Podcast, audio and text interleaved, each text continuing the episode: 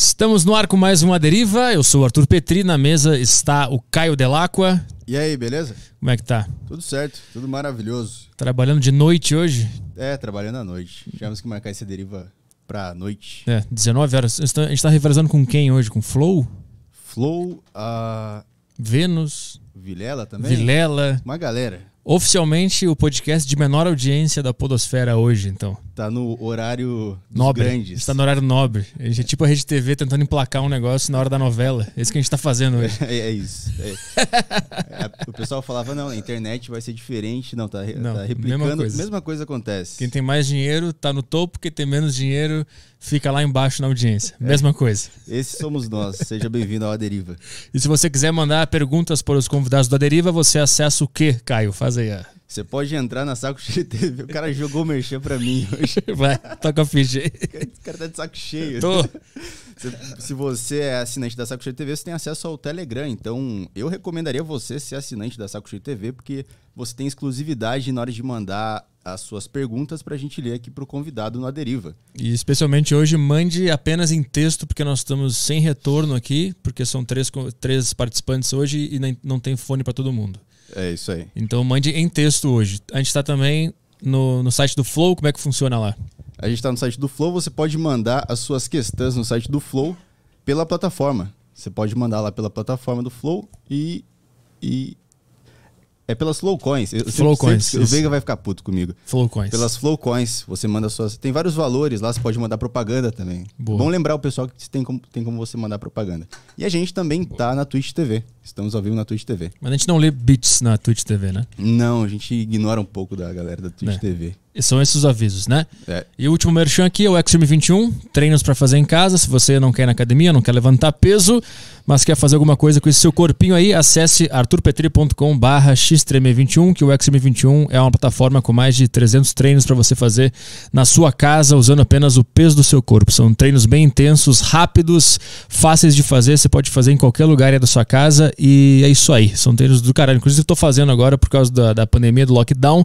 Ainda não voltei pra academia, então eu tô fazendo o Extreme 21 nesta quarentena. Passou o vídeo? Passou o vídeo. Arturpetri.com barra xtreme21. É isso aí. Vamos trabalhar? Bora trabalhar. Hoje nós temos dois convidados. Eu vou apresentar um de cada vez. O primeiro é o Vanderlei, do canal Tantos dias de detenção. Tanto Dia de Detenção. É, o que é esse canal para quem não conhece, não faz ideia do que seja? Bom, antes de mais nada, a grande questão é o seguinte: questão. Questão. Certo. A nossa questão aqui. É. Boa. A grande questão é a seguinte, cara, de onde vocês tiraram de vir chamar nós, cara? Vocês são loucos da cabeça? Vocês é maluco, mano? Vocês não tá sabendo o que vocês estão fazendo? Dois presidiários, cara. Eu tirei sete. Esse aqui tirou 40, mano.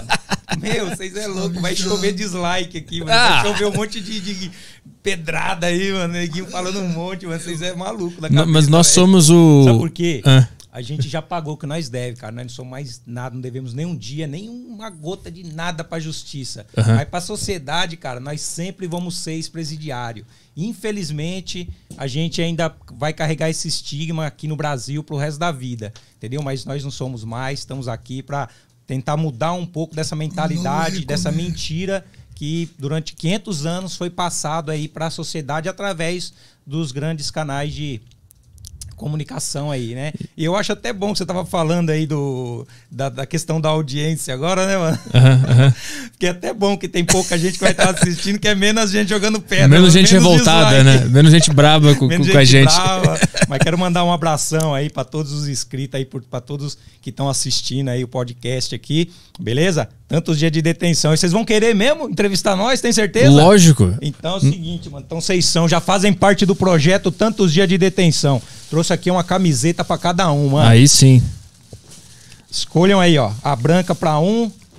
Petri. Boa. Eu, eu quero a preta porque eu gosto de usar preto. E o Caio. Dá- Passa essa aí pro Caio aí, ó. Quer a branquinha aqui? Eu tô com a preta. Eu vou abrir pra mostrar pra Pô, galera. valeu. Mostra aí pra galera aí. Enquanto isso, já explica o que é o, esse projeto, esse, esse canal aí. Aparece não? Hã? Quer que eu não mo- aparece lá não, na tela não? Ah, ele quer se ver na tela. Ô, mano, aparece lá pra nós Ele quer botar- também, pô. Quer se ver na... Ah, você quer se ver na tela?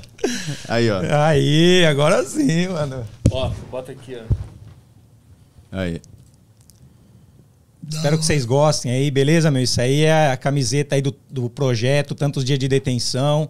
Esse aí é o símbolo pela paz e liberdade do povo preso brasileiro. Esse símbolo foi desenvolvido no ano de 1996, dentro da comarca de Pacaembu, cara. Um cara que chegou lá, assassinou um cara lá no, no na estação ferroviária que estava tentando abusar de outra trecheira. O cara era trecheiro, mas imagina um cara cabuloso nos desenhos, mano. Ah. Eu tinha, sempre tive caderno, né, meu? Aí eu tinha um caderno lá, esse maluco sempre pegava meus cadernos emprestados e fazia vários desenhos louco, louco, louco. E ele vivia disso, ele era trecheiro. E toda cidade que ele chegava, ele chegava nos bares, assim, chegava nos mercados, chegava no dono e falava, ô meu, quer que eu faça um desenho aí nesse, nesse murão aí, pá? Aí o cara falou, mas como assim desenho? Ele falou, dá um papel, aí dá um, uma folha de caderno, ele desenhava. Falou, você gosta do quê? Faroeste, é, espacial? Aí o cara desenhava, mano. Mano, eu nunca vi um cara desenhar igual aquele cara. Uhum. Aí ele começou a fazer tatuagem nos caras da cadeia, mano. Uhum. Nós desenvolvemos uma amizade legal, que era um cara mó firmeza, é o Ademar, entendeu? Uhum. E aí ele tatuou a cadeia inteira, mas eu morria de medo de injeção, mano. Aí, oh, mano, vamos fazer, olha essa aqui. Não, mano, sai fora, fazer tatuagem no corpo nada, mano. Oh, quero sair da cadeia, quero voltar pra sociedade, mano. Isso aí vai me marcar, eu tô lascado. Aí até que ele chegou com um, falou assim: aí, Vanderlei, esse aqui, mano. Era esse símbolo aí, mano. O que que significa esse símbolo? É um machado? É um machado quebrando a corrente que envolve o Brasil, entendeu? É o, olha lá, liberdade e paz em cima. Então é o símbolo pela paz e liberdade do povo preso brasileiro. Aí eu falei para ele, falei, então, mano, esse mesmo, você fez para mim, ele falou, mano, eu fiz para você esse aqui. falei, então é o seguinte, vai fazer, mas você rasga isso aí e fica de olho lá no futuro, mano, que isso aí não vai ser um desenho, não, isso aí vai ser um símbolo. E o bagulho aconteceu. Mas tatuou ou não tatuou? tatuei. Tatuou, tá, tá nas costas. Carrego desde 1996 aqui. E então, o... galera, Vanderlei Fischer, ex-presidiário, hoje somos aí, estamos na luta para criar a ONG, tantos dias de detenção, União dos Excluídos, para trazer uma nova oportunidade aí para os presos que estão lá dentro, lá, entendeu? Então nosso projeto é voltado para dentro dos presídios, levar oportunidade de trabalho, oportunidade de estudo, ou seja, uma nova ferramenta, uma nova arma para os caras sair aqui fora uhum. e poder ganhar a sua vida, entendeu? E, e, o canal, como é que ele funciona? O que, que tem lá naquele canal? Tem ah. várias lives que eu vi, depoimentos de, de presidiários, de ex-presidiários, né? Isso, então. Aí o que, que acontece? O canal é uma etapa do projeto, meu. Na verdade, é a primeira etapa do projeto, que foi porque a sociedade ela ainda não está pronta para ressocialização, entendeu? Ainda que nem eu falei, ainda tem essa questão dessa mentira que foi introduzida no, na sociedade é, a respeito do, do cara que está lá dentro. Então eles pintam aí, tudo quanto é filme que vocês assistiam, até no Prisioneiro da Grade de Ferro, Carandiru, tudo, é os caras monstrão, com faca na mão, tudo fortão, tudo Tá ligado, mano? Uhum. Tudo monstruoso, cara ruim, sangue no zóio. Mas na verdade é mentira isso aí, cara. Tá ligado? Os caras que tá lá dentro lá é os caras aqui da periferia, mano. Os caras humildes que dá um erro, um mau passo na vida e acaba caindo lá. Uhum. Então o que que acontece? A gente precisou criar esse canal para desmistificar essa mentira, para desconstruir tudo isso aí que foi falado e passar uma nova perspectiva para a sociedade, certo? Então nesse canal tem vários depoimentos de vários ex, é, vários egressos, né, vários ex-bandidos, ex-criminosos, que quebraram, saíram da estatística, né, que conseguiram, né, porque na verdade é muito difícil quebrar essa, essa corrente que envolve, entendeu? Então é aquele círculo vicioso de sai, entra, sai, entra, por uhum. causa de várias questões, né? Uhum. O cara entra, sai, não tem mais. ninguém mais dá oportunidade. Que nem eu falei, tô aqui, vocês é louco, tá entrevistando nós, porque somos vistos até hoje. Faz 20 anos que eu saí da cadeia, 17, 18 anos que eu saí. Mas até hoje eu sou visto como ex-presidiário, cara. Uhum. Entendeu? Uhum. Ninguém dá uma oportunidade para um ex-presidiário.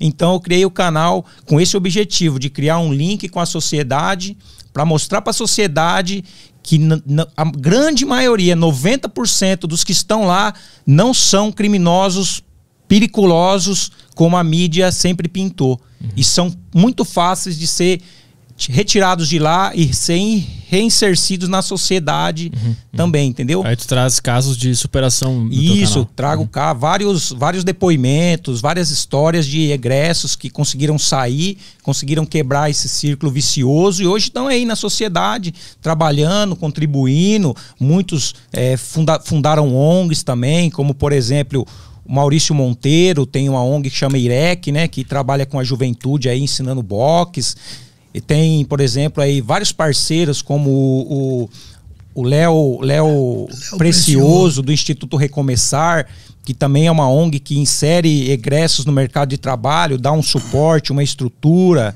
Tem também a Karine do Responsa, que é uma agência de emprego e também dá o suporte para o egresso. Ou seja, é, tá pouco esse movimento ainda, né, meu? Eu acho que deveria ser muito maior. E a gente, o tantos dias de detenção, vem para ser uma ONG de pressão popular em cima do governo para fomentar aí esse tipo de atitude, ou seja, de ajudar uhum. quem precisa, cara. Uhum. Né? Porque, por exemplo, você, o Caio, estão aí na sociedade, deram certo, maravilha, mano, que benção. Grande parte da sociedade deu certo, né, mano? Uhum. Mas os caras que estão lá deu errado, mano. Tá ligado? Então quem que precisa de mais ajuda? Responde para mim. Claro, não. Quem tá lá, quem tá lá, mano, certo? Os caras estão lá de perna quebrada. Ou quem tá na miséria e tá prestes a entrar Isso, lá, né? Isso, que são, que você falou da miséria, miséria é uma das, dos, das raízes, né? Das raízes do crime. Depois nós vamos falar aqui também do meu livro que eu lancei lá dentro no Carandiru no ano 2000, uhum. o Letras de Liberdade, que é um livro maravilhoso que eu acho que todo todo advogado, cara, todo juiz, delegado, psicólogo, sociólogo, pai, mãe, todo mundo deveria ler esse livro, cara. Porque nesse livro está contido as 15 raízes que levam a pessoa à criminalidade. Ah, é um livro disso. que a gente lançou lá dentro no Carandiru no ano 2000. Mas vamos desenrolar, vamos, apresentar vamos aqui o Claudinho o da cidade agora. aí, ó, monstruoso aí do rap. Claudinho da cidade. Poema. E aí, tudo bem? Tudo bem. Obrigado por vir aí. Como é que vocês se conheceram aí? Ah, nos conhecemos na década de 90 eu me vejo na televisão uma cara de monstro, me perdoa aí, mano, meu povo, sofrimento. Mas você é monstro mesmo, mano. Mas é sem palavras. Nos conhecemos na, nessa época que nós estávamos na luta para constituir esse livro aí, que graças a Deus é o, o alicerce, né? E a estrutura que impulsiona nós a esse caminho que ele vai sempre ter para a eternidade. E para mim é uma honra eu gostaria de colocar umas palavras dando para vocês um abraço a navegar no escuro mar da solidão, seguir a nau da minha vida a deriva. Um abraço na rapaziada da deriva aí. É boa. É e é uma satisfação e honra vocês todos aí. E muito obrigado por essa oportunidade aí, mano, na geral. Como é que se faz uma amizade dentro do, do presídio? É um, é um ambiente hostil que tu não sabe quem tu pode confiar? Ou é um, o pessoal tem facilidade de fazer amizade como vocês fizeram? Cara, assim, é, não é muito fácil, né? Não dá para confiar. Mas é, até no meio do lixão nasce flores, entendeu? Então é, é, a gente passou por lá e eu tive o prazer de conhecer o Claudinho lá. E a gente se espelhou muito nele. Eu era um jovem, né, meu? E ele já tava macaco velho, tirando vários anos lá, mas apesar de estar tá tirando tantos tempo de cadeia, ele não se deixou. É, não deixou o mal entrar dentro dele. Ele não deixou é, todas as agruras que o sistema impôs tornar ele numa pessoa má, rancorosa, cheia de ódio e rancor, não. Ele sempre foi esse cara que vocês vão ver durante o, o podcast aí. Um cara de coração enorme, entendeu, meu? Um cara que, assim, eu vi pelas atitudes, pelo proceder dele lá dentro lá, que era um cara que valia a pena fazer uma amizade, porque é um cara sem palavra, entendeu? É um amigo que eu conheci lá e, e resolvi levar para a vida. Tanto é que depois de 17 anos a gente se, se separou depois assim, né? É, quando tava país implodir lá o Carandiru e desativou e tudo, eu fui para um canto, ele foi para outro. E 17 anos depois a gente se encontrou de novo. Aí ele tava numa situação meio difícil, porque imagina, cara, sociedade, o, o governo pega um cara de começou desde os 13 anos de idade nos reformatório e vai para lá, FEBEM, RPM. E depois de 30 anos, quase 40 anos, solta o cara sem ele nem beira na sociedade. Não dá apoio nenhum, sabe? O cara sai, meu, sem, sai um trogo, troglodita, meu. Sai um cara que não conhece nada. Uhum. Tá entendendo? Uhum. E aí não tava se adaptando legal. Aí através do canal, eu tinha meus diários, né? Que eu sempre escrevi. Quando, por todo lugar que eu passei, eu escrevia.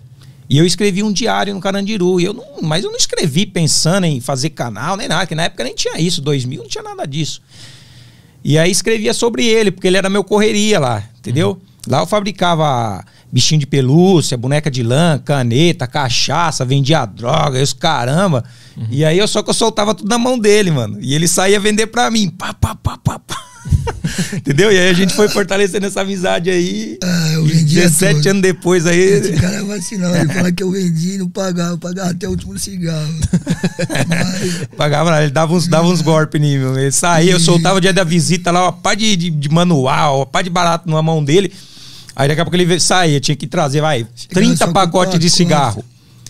Aí pagava quando ele tudo. chegava, chegava, chegava com 20. Eu falei, ei, Claudinho, mas cadê É, o resto? tá mentindo. Não, mano, que pá, que uma, uma criança lá queria e o pai não tinha dinheiro e não sei o que, e pá. Eu fiquei com o coração mole e dei, mano. Aí eu, pagava que deu pissuroca nenhuma, Claudinho, tá me tirando, tá pensando que eu sou trouxa, rapaz. Você vendeu o Pagava, bagulho, você foi pagava, fumar essa pagava, bexiga aí. Pagava ele e dava os brinquedos pras crianças, né, meu? Mas pagava, pagava. Aí, cara, e eu eu achava que realmente era mentira. Eu achava que ele pegava e me dava um chapéu. Mas 20 anos depois, no canal, apareceu um mano aí, o gordão de Pirituba aqui, falando pra mim, lendo esse, esse daí no comentário lá, ele comentou, falou, aí Vanderlei, eu era uma dessas crianças aí que ele dava brinquedo, cara. Nós já tinha um grupo de crianças, quando nós chegava lá no Carandiru pra visitar meu pai, nós já falava, vamos procurar o velho, vamos procurar o velho, vamos ver o que ele tem hoje pra nós. Aquele grupo de crianças já cercava o Claudinho e já começava a catar o que ele tinha e tal, e Hoje pã, e ele são dava. todos casados e casadas, aí com famílias Tá constituídas. vendo? Então, esses tipos de coisa que, que me fez cada vez mais ter admiração pelo velho. Você vê, 20 anos depois, veio alguém quebrar minhas pernas, mano. Claro, meu, você Entendeu? Porque pra verdade mim ele tona. pegava o dinheiro pra tomar a cachaça dele, pra fumar a pedra dele, pra Verdade, tomar o. Mas não, verdade ele à realmente tona, dava né, pras cara? crianças, cara. Olha o coração desse cara, mano. Entendeu? E o cara se apresentou e falou que realmente era o- a É, verdade que ele claro, falava. A verdade sempre vem à tona. Mas vocês lembram quando foi a primeira vez que vocês conversaram? Lembra? O Claudinho pode falar a respeito disso aí. É, foi através do. Na sala de arte, no Pavilhão 8, quando o 509 gravou, Detentos do Rap, Comunidade Carcerária, é, é, o, gru- grupo de funk, é, Renatinho Alemão, tinha os escultores também, escritores, né, pintores, a arte, tinha a sala de arte. Eu sempre fiz parte, sempre me vi envolvido na sala de arte, tá ligado? E através desse movimento da sala de arte, nós nos conhecemos, que estava lá sendo agraciado por um trabalho que foi feito entre Letras de Liberdade, esse livro aí que ele está envolvido, eram é, 15 pessoas, entre presos masculino e feminino. Penitenciária feminina, o Carandiru, envolvido na situação, entendeu? E através desse livro aí, quando ele estava sendo agraciado lá, eu cheguei lá com esse livro aí, Renascendo do Universo Paralelo, que vem do passado. Eu fiz o início, o passado, o presente. Aí nesse conhecimento ele deu continuação. O presente e o futuro ficou na mão dele, mas eu comecei, começou através de mim, né? O, é, o passado e o presente. E através desse conhecimento, nesse dia, do, aí ele falou, então, meu, eu sou Claudinho e tal. E ele falou, também sou escritor, né, meu? E tinha várias meninas prisioneiras lá da penitenciária feminina e tal. Aí ele falou, pô, e tal, satisfação e tal. E esse livro é o livro que ele está envolvido. São 15 presos, entre homem e mulher, tá Acho ligado? até foto aí também que Cada um com uma história, tá ligado? E eu estava dando início nesse livro Renascendo no Universo Paralelo com a Paz, onde veio o projeto que Deus tocou o coração do humano aí, e minha pessoa envolvida depois de 20 anos, 17 anos para 18, vemos não se vê, ver a implosão e tal. Aí ele foi embora, aí eu comecei a rodar os presídios, manicômio judiciário, penitenciário do estado, Avaré, Araraquara, que eu viajei pra caramba, por isso que eu tô com um semblante um tanto ao quebrado, maltratado. Só o pó da rabiola. Tu ia sendo realocado de presídio em presídio durante esses É, 40 ia- anos. É, durante ficou lá. 37 anos. E por que que tem essa... Por que que eles É, estão por transferindo? causa devido à minha vida pregressa. Antes dos 37 anos, eu já vinha nessa vida de marginal desde os 10 anos de idade, entendeu? Desde a infância. Então eu não tive infância como uma criança de 10 anos, 11 anos, que brinca jogando bola na rua, empinando pipa. A minha infância foi só nas grades. Orfanato, reformatório, tá ligado? Aí é DEIC, DOPS, hipódromo, só prisões. E depois da maioridade, Carandiru, onde eu conheci o mano, penitenciário do estado, desculpa, é onde eu conheci toda a rapaziada, que foi a primeira elite aí da, do, do condicionamento do crime aí, que hoje em dia se faz presente. tá entendendo? Tu, tu lembra E- qual é a tua primeira memória como criança? A minha primeira memória como criança, falar pra você, mano, é, foi pelas ruas. É, oito, nove anos de idade, teve uma passagem que eu tava passando, caminhando no centro da cidade, Avenida Paulista, tava uma noite de garoa, e tem esses restaurantes, né, que por lá de fora, mesas e mesas, é, só burguesia, né, os Mauricinhas, as Patricinhas, e tinha um- uma criança jogada na calçada ali, um tempo de garoa e tal, e ninguém via, eu vinha vindo, né, meu? Caminhando, eu sentei assim na calçada, nós estava de carro roubado, eu já estava já no início do crime já, mano. Aí que acontece, o carro. Tu, tu tinha quantos anos? Nessa... Eu tinha uns 9 anos para Ah, 10 tá. anos, já Tá, estava entendi. no início, já na vida louca. Já, Já tava num carro roubado. já estava já, porque naquela época não tinha essa fita. Antigamente era, rapaziada, ia tudo já nos armamentos, não importa a idade. Entendi. 10 anos, 9 anos, 8 anos, naquela época a molecada hoje é mó tudo finado. Se tornaram os primeiros elites do crime brasileiro, morreram, é finado Xepa, Limãozinho Banguelo, Limãozinho Caxanga, tudo finado, meus parceiros, né, meu? Foram embora, morreram. Tá entendendo? E a metralinha, a mãe de meu filho, também era presente ela. E nessa época nós estava já pesado já. Aí os cara, o cara passou com o carro, jogou a, a poça de água, jogou as rodas assim, a água caiu em cima da criança. Da onde eu estava, já pulei no capô do carro, já quebrando e pá, já puxei o cara lá de dentro, já esculachei. Aí foi nessa daí, já tive já meu início, né? que Eu tava no crime. Eu, eu queria entender como é que isso acontece, entendeu? Porque o crime não é o caminho natural, né? Num, num país desigual acontece isso. Não. Como é que tu se insere? Como é que isso foi acontecendo na tua vida? Desde, quando tu. A memória que tu lembra, tu já tava nesse, Eu nesse comecei contexto. a caminhar, foi o início de tudo. Depois dessa situação, veio a situação no Jardim Europa, onde eu fui preso. Tá entendendo? Aí onde tudo teve início. Mas o início de tudo isso aí, onde vem o crime, a minha visão para vocês, o porquê do crime, é que devido à desigualdade, o preconceito, o racismo, você pode ver que os moradores de rua se encontram aí famílias nas calçadas. Crianças, adolescentes, mães de família, pais de família, dormindo nas calçadas. E aquelas crianças de 10 anos, 8 anos, 9 anos, não tem ali uma alimentação, não tem um estudo, não tem um calor humano, não tem um carinho de uma família, você entende? E o que acontece? É onde eles começam já a caminhar no crime, porque tá dormindo ali na calçada, já toma com outro menino mesmo assim, então uma menina e tal. Ou vamos caminhando, vamos roubar aqui, depois já era, iniciou no crime, desandou. mano. E quem impulsionou eles a isso? A sociedade desigual. Porque, na verdade, isso aqui que se encontra no planeta Terra, a riqueza, tudo que há de melhor, que poderia fa- facilitar né, os seres humanos mais pobres, moradores de rua, famílias pobres, que são das periferias, né, mano? Toda o São Paulo, todo o Brasil, e dentro de todo o país aí, ah, o sofrimento do povo pobre. Né, poderia facilitar através dessas riquezas que eles têm e que usufruem, falam que a- a- o dinheiro não traz felicidade, mas traz sim um conforto, uma estabilidade. Claro. Não é verdade? E por que eles não ajudam os que precisam? Aonde que vem a desigualdade, vem o início das crianças no crime, tá entendendo? E tiram aquele foco. Eles não se, não se for, não, não, não colocam a visão em cima do que, dos que precisam, que são os familiares, as famílias que precisam, que estão morando nas ruas. Agora mesmo vai vir o inverno, vai vir os temporais, e se não se abrigar debaixo de um viaduto, como é que vai ficar? Uhum. O, que, o que faz o, o cara entrar no crime é um misto de revolta, é, necessidade de se Isso. alimentar, digamos Isso, assim. isso, verdade. E a desigualdade. São A esses- desigualdade, esses o racismo. Tu, tu, tu sofria bastante racismo? Ah, com certeza, que eu sou descendente de africano, é uma coisa da minha Mas pele. que, que exemplos, por, por exemplo, alguma coisa que Descendente de índio, né, meu, meu povo. Aham. Mas que. Um exemplo concreto assim, de algo que tenha acontecido pra gente ter uma noção de como é que é essa realidade. a essa realidade em cima do racismo. Eu vejo que através da desigualdade, você vê o povo índio aí, é racismo contra os índios negros. Você pode ver que os negros têm uma, um, hoje em dia no Brasil, tem um, um abraço né, para com o povo negro, os índios, que estão tendo aí um espaço para trabalhar. Você passa pelo Brás, você vê jogado nessa calçada aquela só negros e negras ali que vieram do, do Haiti, da África, uhum. e estão fazendo uma vida aqui no Brasil, porque o Brasil, na verdade, ele não é um país racista, é um país acolhedor, tropical, ele acolhe todos os povos de todos os países e todas as culturas, né? Mas felizmente, moro, ainda existe essa desigualdade em relação ao povo pobre.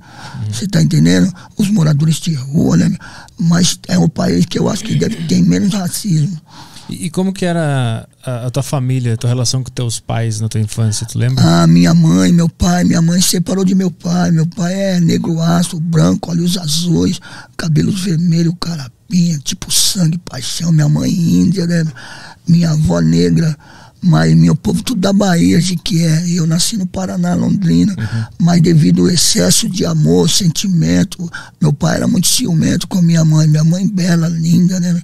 E onde que ela se revoltou, catou nós, né? Cinco filhos, veio para São Paulo, uhum. lá para Zona Leste, no Matarazzo, a casa da minha avó. Ah, tá aonde, bom, é, fui para casa de minha avó, minha avó morava ali, aonde iniciou, né? Aí lá ela conheceu meu padrasto, que na verdade foi o que me criou. Uhum. E para mim foi como um pai verdadeiro. Tá entendendo? Morreu e tal, com problema de câncer. Mas sempre foi trabalhador, metalúrgico. E sempre teve como um homem presente com a sua família, sua mãe, minha, minha mãe, né? A sua esposa, no caso.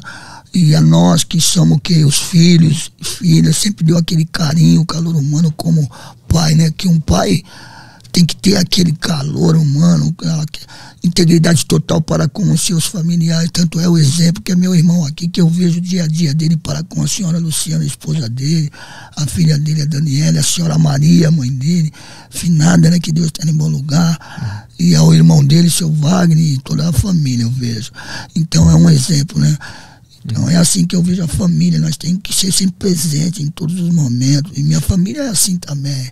Minha irmã Sandra, queria deixar um salve para minha irmã Sandra, para a Bárbara, a Daniela, a Priscila, o Damião, o Danilo, né, o Gilmar, o Marcos, enfim, toda a minha família aqui, todo o meu coração. Então, então até os teus nove anos, tu morava lá na casa da tua avó e era uma família unida? Era, era, era uma família unida, sempre foi uma família maravilhosa. E aí, para desviar o caminho e entrar no crime, o que aconteceu? É, eu saí pelo mundo afora, sabe, aquele espírito aventureiro e tal. Saiu de casa? Saí de casa, criança e tal. Aí fui uhum. parar no centro da cidade, é onde veio o caminho, onde o caminho no crime. Mas nunca pra eu falar que não tinha família. Uhum, tá entendendo? Uhum, uhum. Ah, tem família? Não, não tenho família, não.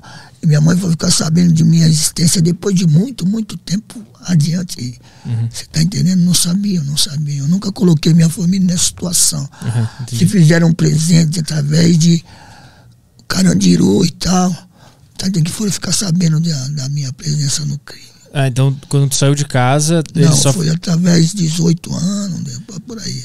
Ah, tu, tu, saiu de casa com, com 9 ou com 18? É, 8, 9 anos de idade. Aí... Eu já saía pelo mundo. Entendi. Andando. E aí eles foram te. 8, 9 anos, eu já 9 anos eu já estava já caminhando dentro do crime, no centro da cidade.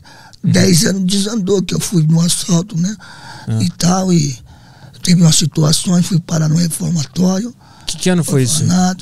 Oh, faz muito tempo, cara. 1900 Bolinha. Esse cara tira razão, que ele fica me chamando de pré-histórico. Sabe que década foi essa? É uma década de 20. Aí tá tirando, né? Faz muito 30, tempo. 810. Muito tempo.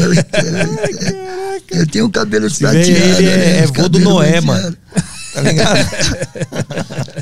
Eu gostaria de colocar uns poemas pra vocês aí, se vocês pá, mano. Então, esse, esse, cara aqui, ele é conhecido no, no, sistema como lenda viva do sistema. Então, o poeta das masmorras. Por quê? Porque o cara ele era da cultura e Deus agra agraciou ele com o dom do, do poema, dom de poeta. E lá ele desenvolveu vários poemas de ferro, meu, que são poemas que você sente a verdade, você sente a dor, sente o sofrimento em cada palavra. E quando tá é que ligado, tu descobriu mano? que tu tinha habilidade artística? Ah, foi nas masmorras Cela Forte. Na Cela Forte, que na Cela Forte ia pros castigos, e lá é cimento gelado, a tazana saindo por entre os buracos da, da, como é, do, como é que é o nome? Do, masmorra Cela Forte. Vocês chamam isso de é, o que? A solitária? O que é, que é? é solitária, cela forte, mas sempre no subsolo. Ah. E lá tem uns buracos e vinha, tava as ratazanas, mano. e tinha ali aquelas águas fétidas, tá ligado? Quanto tempo tinha que ficar nesse lugar? Ah, ali tinha um tempo estipulado, né, meu? Devido ao seu processo que você já entrava ali, que era várias fitas, né? Na solitária? Ficava, na solitária. Ficava meses na solitária? É, isolado de todo mundo. E os caras gritavam lá, cinco andaram pra pro Carandiru. Lá de cima, e aí, Claudinho, tá firmão aí? Eu lá embaixo, lá na solitária, lá, eu, tá firme e forte. Vai chegar aí, eu jogo pra você aí. Aí vinha lá cigarro. E como é que tal, funciona? né? Como é que fica a cabeça quando você tá num lugar isolado de todo mundo, sozinho, um lugar Eu ruim? ficava fazendo meus poemas lá ali que eu criei, mano. Tu desenvolveu essa habilidade É, nessa desde reclusão. reformatório, que reformatório também sempre teve tal. Uhum. As masmorras, os prisioneiros que são é, de menores de idade, que nem hoje em dia tem a FEBEM, que é o Lares, também tem a cela forte dos meninos. Existe Uhum. até hoje, os meninos e meninas. Não mudou nada no sistema judiciário, entendeu? Uhum. Então é a masmorra, cela forte nas prisões.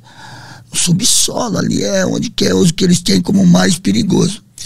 Tu foi, tu foi direto pra esse lugar já. Eu ia direto Ah, pra esse entendi. lugar aí que eu arrumava direto confusão com os Entendi. funcionários. Mas como é que tal. fica a cabeça quando tu sabe que tu vai ter a tua É. liberdade privada? Como é que Aí eu ficava nos meus pensamentos, nos meus poemas, e falando sozinho, criando minhas rimas, minhas ideias, eh, minha idealização, e falando com Deus, Jesus Cristo, que Ele nunca nos abandona, né? Sempre está presente né, conosco, né?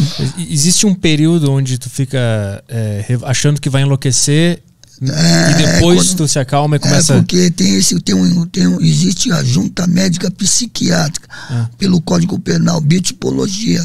É uma junta de psiquiatras, homens e mulheres. E eles, quando você fica na mão deles, eles, eles ficam, eles dominam sua mente. Desculpa, eles dominam a sua mente, entendeu? sentido? É assim? no sentido assim de entrar na sua mente e te deixar você louco.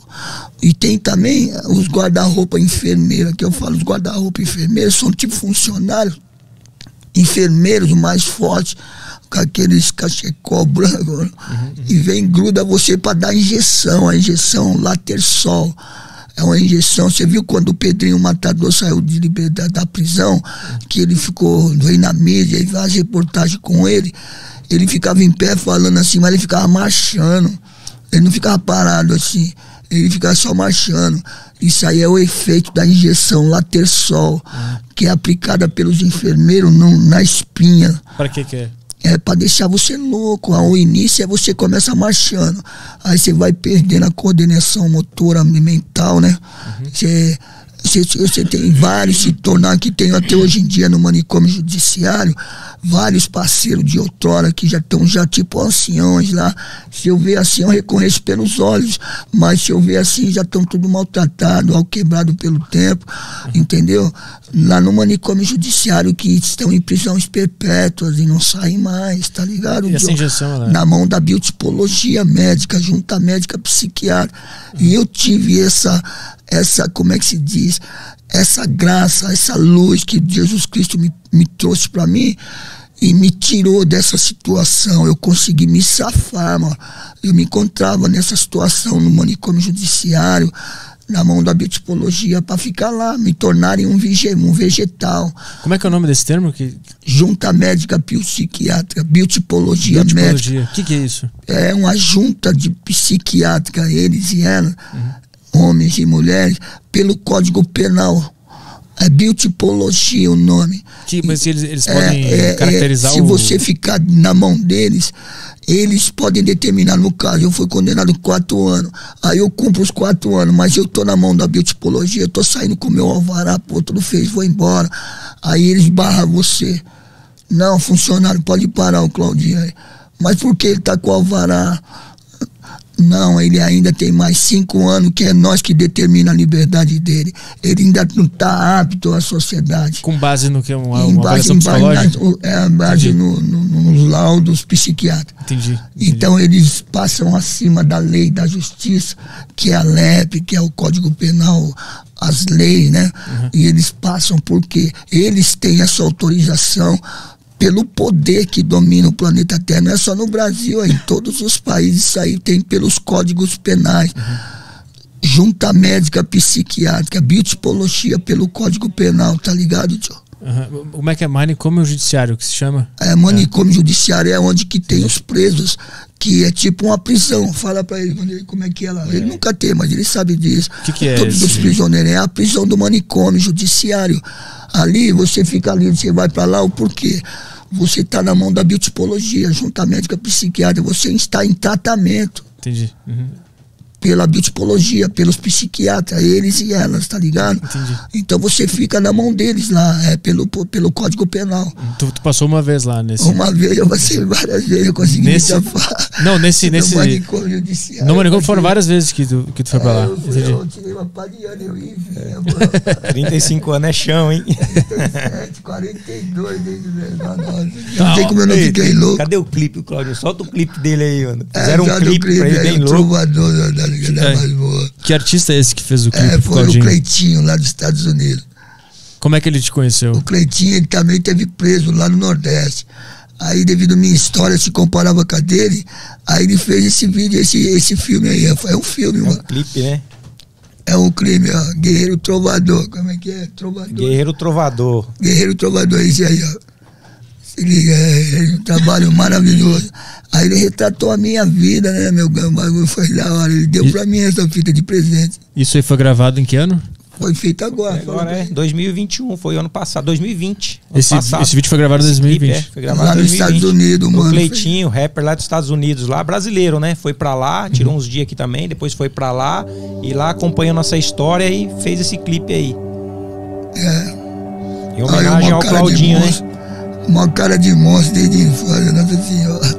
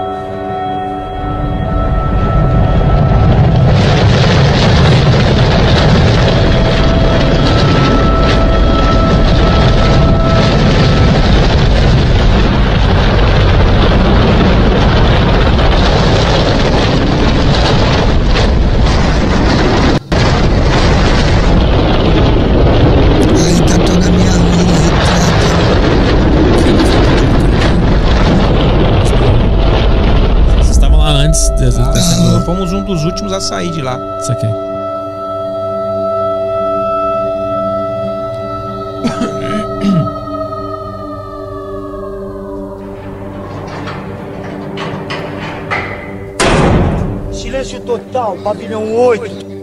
Quem sou eu? O filho do sofrimento, menino de rua, delinquente, marginal. É um menino igual tu foste, só como uma diferença. Nasceste em família forte, não tão forte quanto a morte, que não queres evitar. Isso aí que é Tirando o guri da rua 2000, e dando para ele um lar, antes que alguém o arme e ele venha Esse, te matar. esse- essa parte A faz manchete parte vai do, do documentário Prisioneiro da popular. Grade de Ferro. Mataram o doutor à Muito bom, toa documentário ao tentarem lhe roubar. mostrando O como doutor era foi o sepultado, o menino algemado amigos aí do foi parar lá na FEBEM, onde dizem passa bem. Grande abraço. Tá ligeiro, live O crime tá voltando. Original. Paz. Justiça. Liberdade. Olha eu aqui de novo. Original.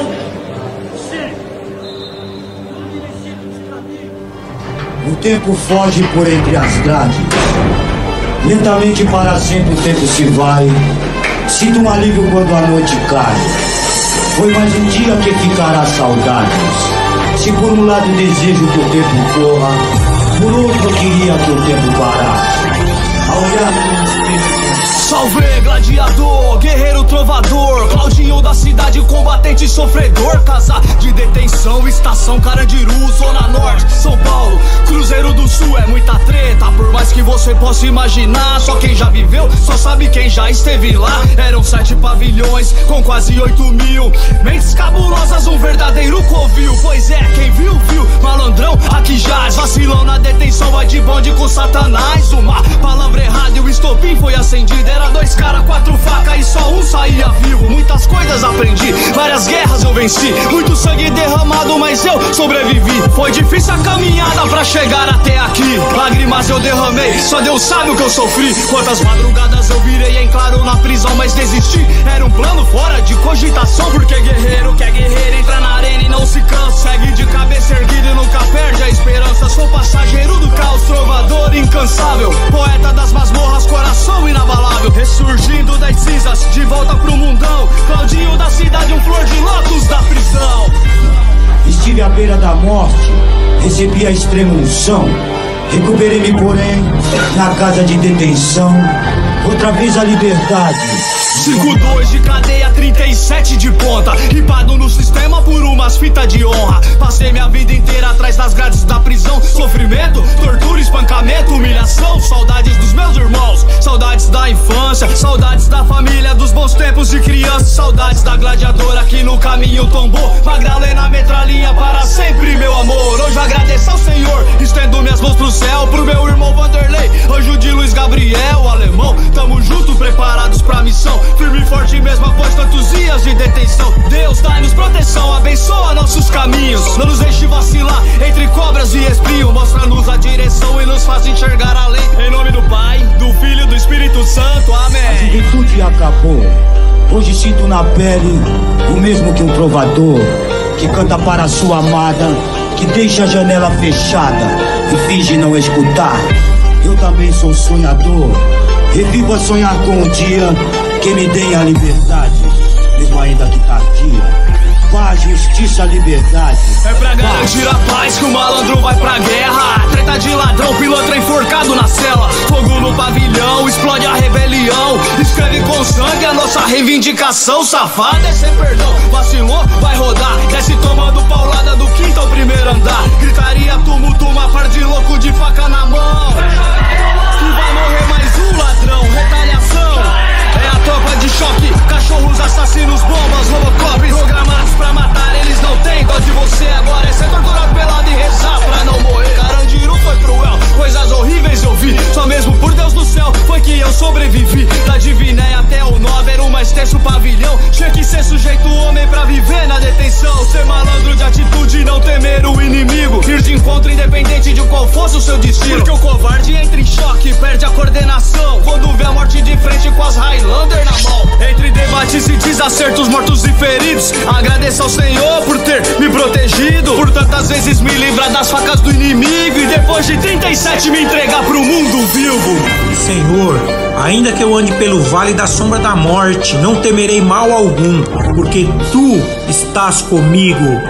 Mil cairão ao meu lado, dez mil à minha direita, mas eu nunca serei atingido, porque o Senhor é o meu refúgio e minha salvação. Amém.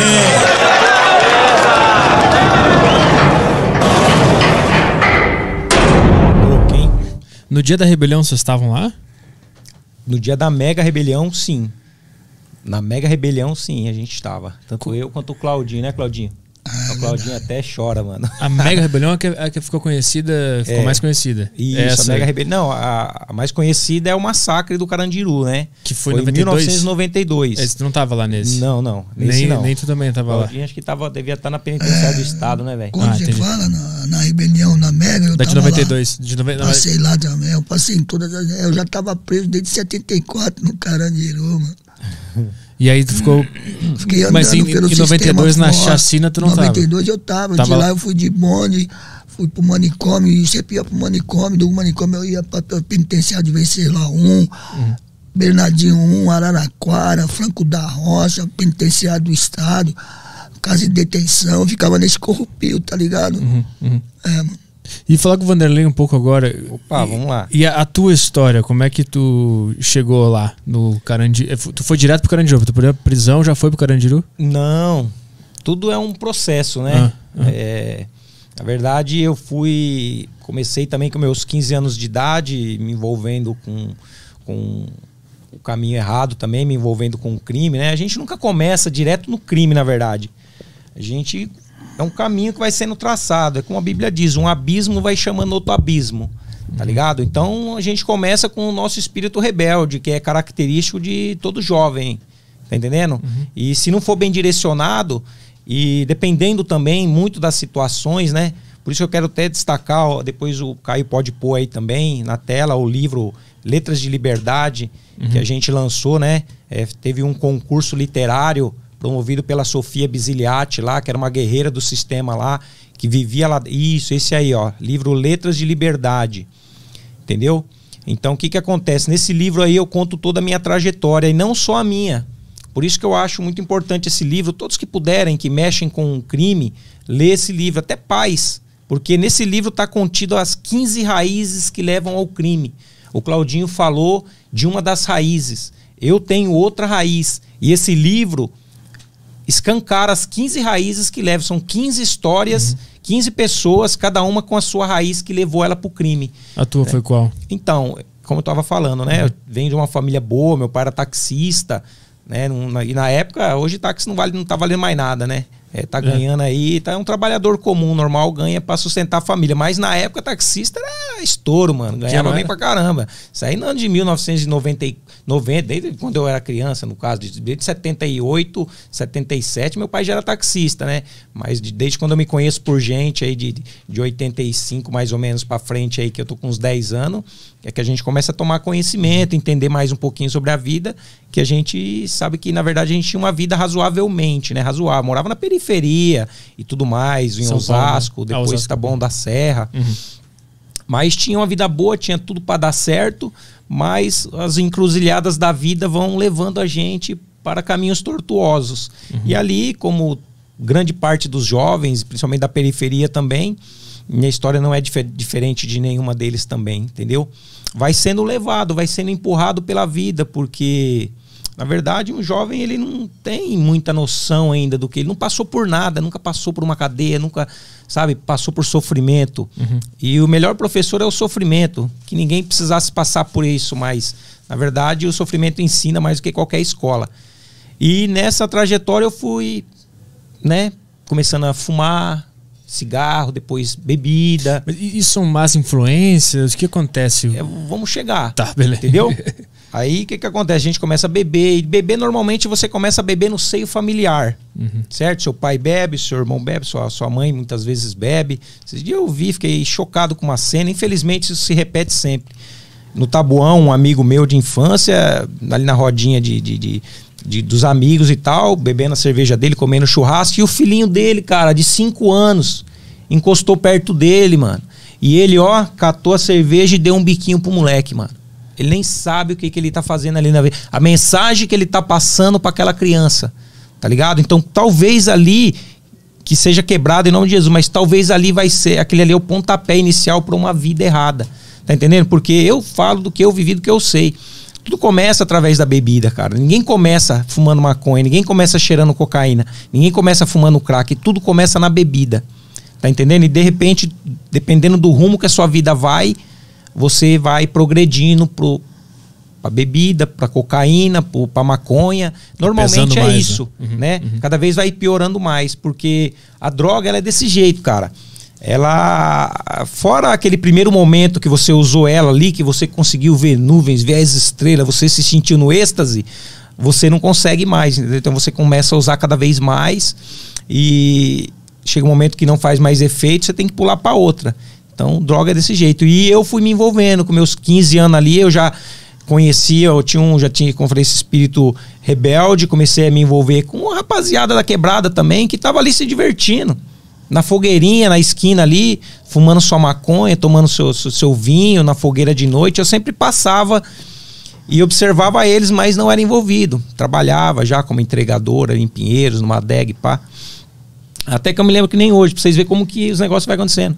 Eu tava lá embaixo no, na vila, em Taboão da Serra. Aí vi uma senhora descer do ônibus com duas sacolas pesadas, cara. E eu sempre tive isso, meu, não sei porquê. Eu pegava busão de manhã e ela tem a vila aqui onde eu moro, tem uma outra vila lá do outro lado, que é um ponto final do busão. Eu ia andando até o ponto final para vir sentado. Aí que chegava na vila que eu moro, com uns quatro pontos pra frente, entrava uma tiazinha, cara. Sempre a mesma tiazinha. Puta, cara, aí eu sempre. Ela já parava na minha frente, porque ela sabia que eu levantava pra ela sentar, mano. aí eu dava. Aí eu vi essa senhora. Aí peguei a sacola dela, ajudei, levei até na casa dela lá. E nessa aí, eu conheci o cara que veio se tornar o meu irmão, cara. Tá ligado? Sabe aquele irmão, aquele amigo que é melhor do que um irmão, cara, que se torna um irmão? Que, Puta, mano, aquele cara era firmeza total. Finado de Reginaldo Rodrigues da Silva. Entendeu? E nessa aí ele, quando viu a gente, né, eu chegando com a sacola, ele já correu, opa, pegou a sacola, obrigado, mano, e tal, ajudou minha mãe aí e tal, não sei o que, pai. Começamos a trocar ideia, mano.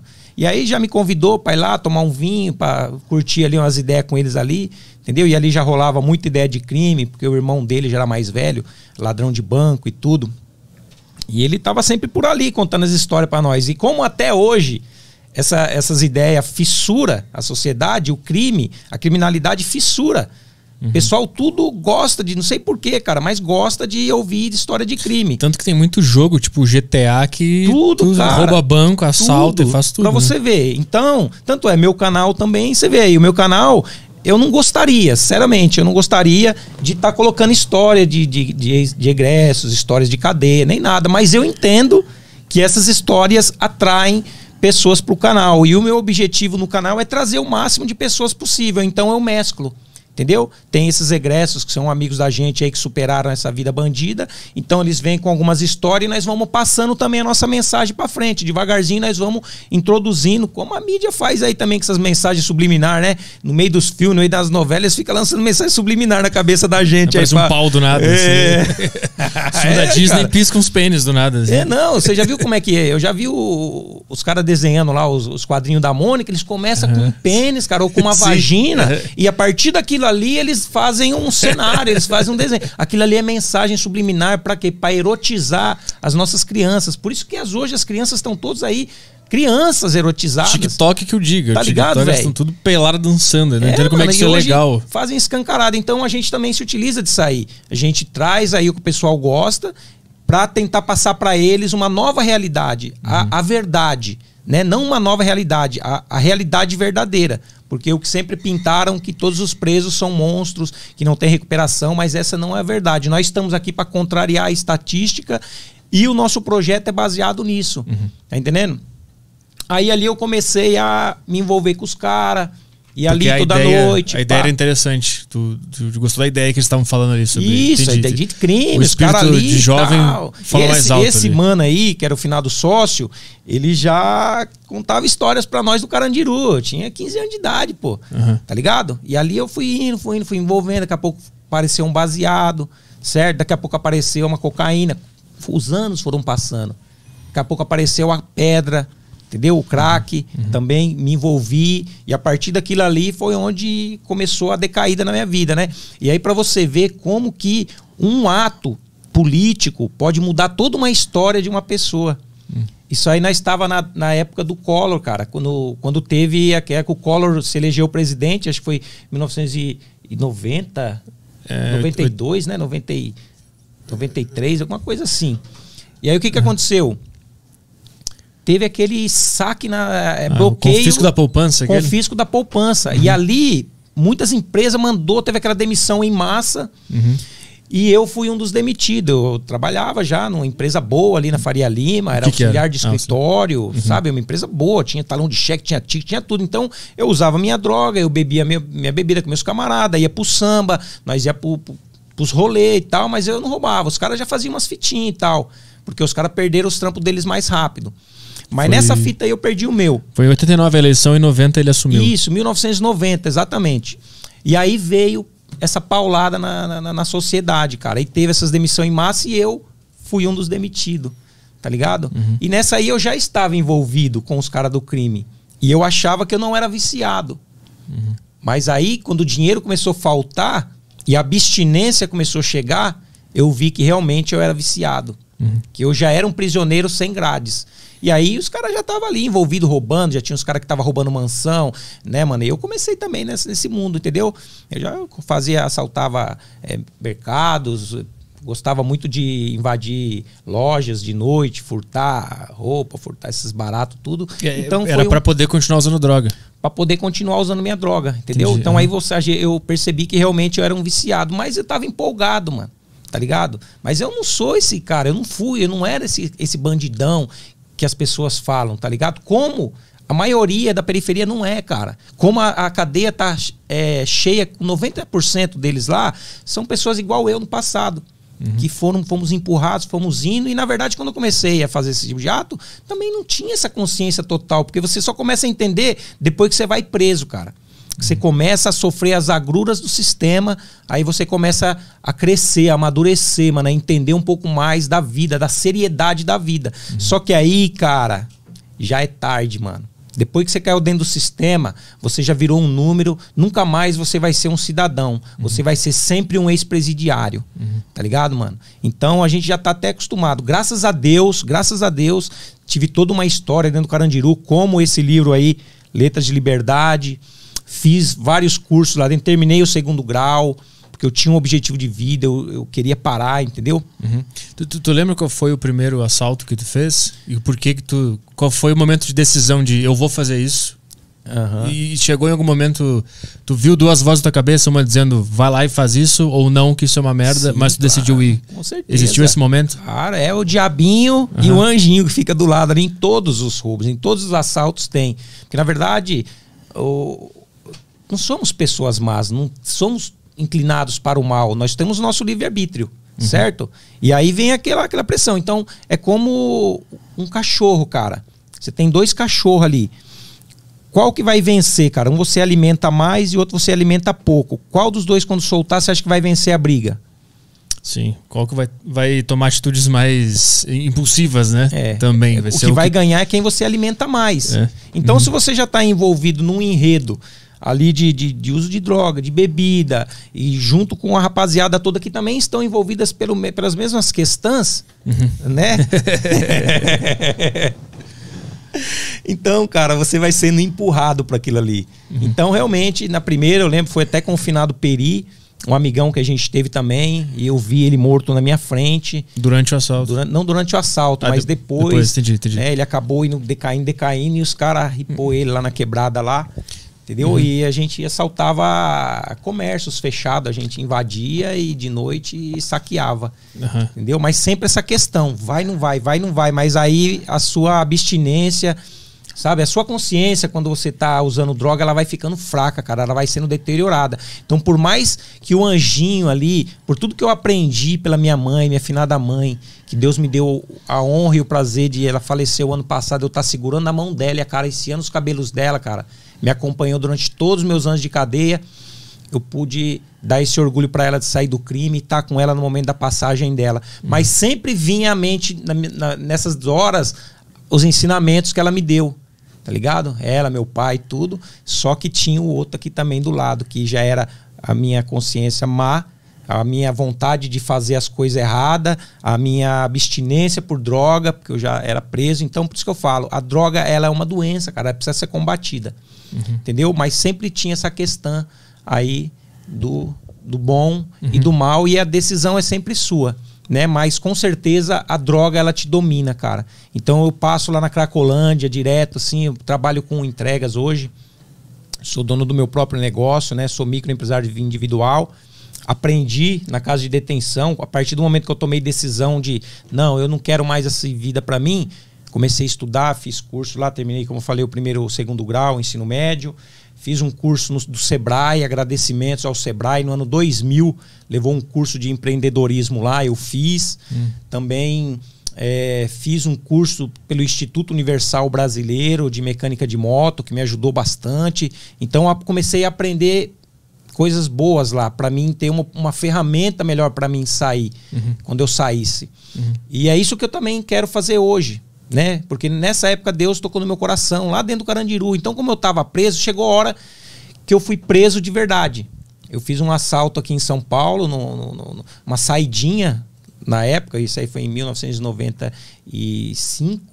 1995 para 96. A saidinha é quando o cara sai do banco e Isso. o cara vai lá e pega o cara. Aí tava eu e esse meu finado parceiro, finado Di. Uhum. Então nós já tava roubando junto, já tava milhão, roubando carro, roubando loja, roubando tudo que aparecesse. Saidinha de banco era direto.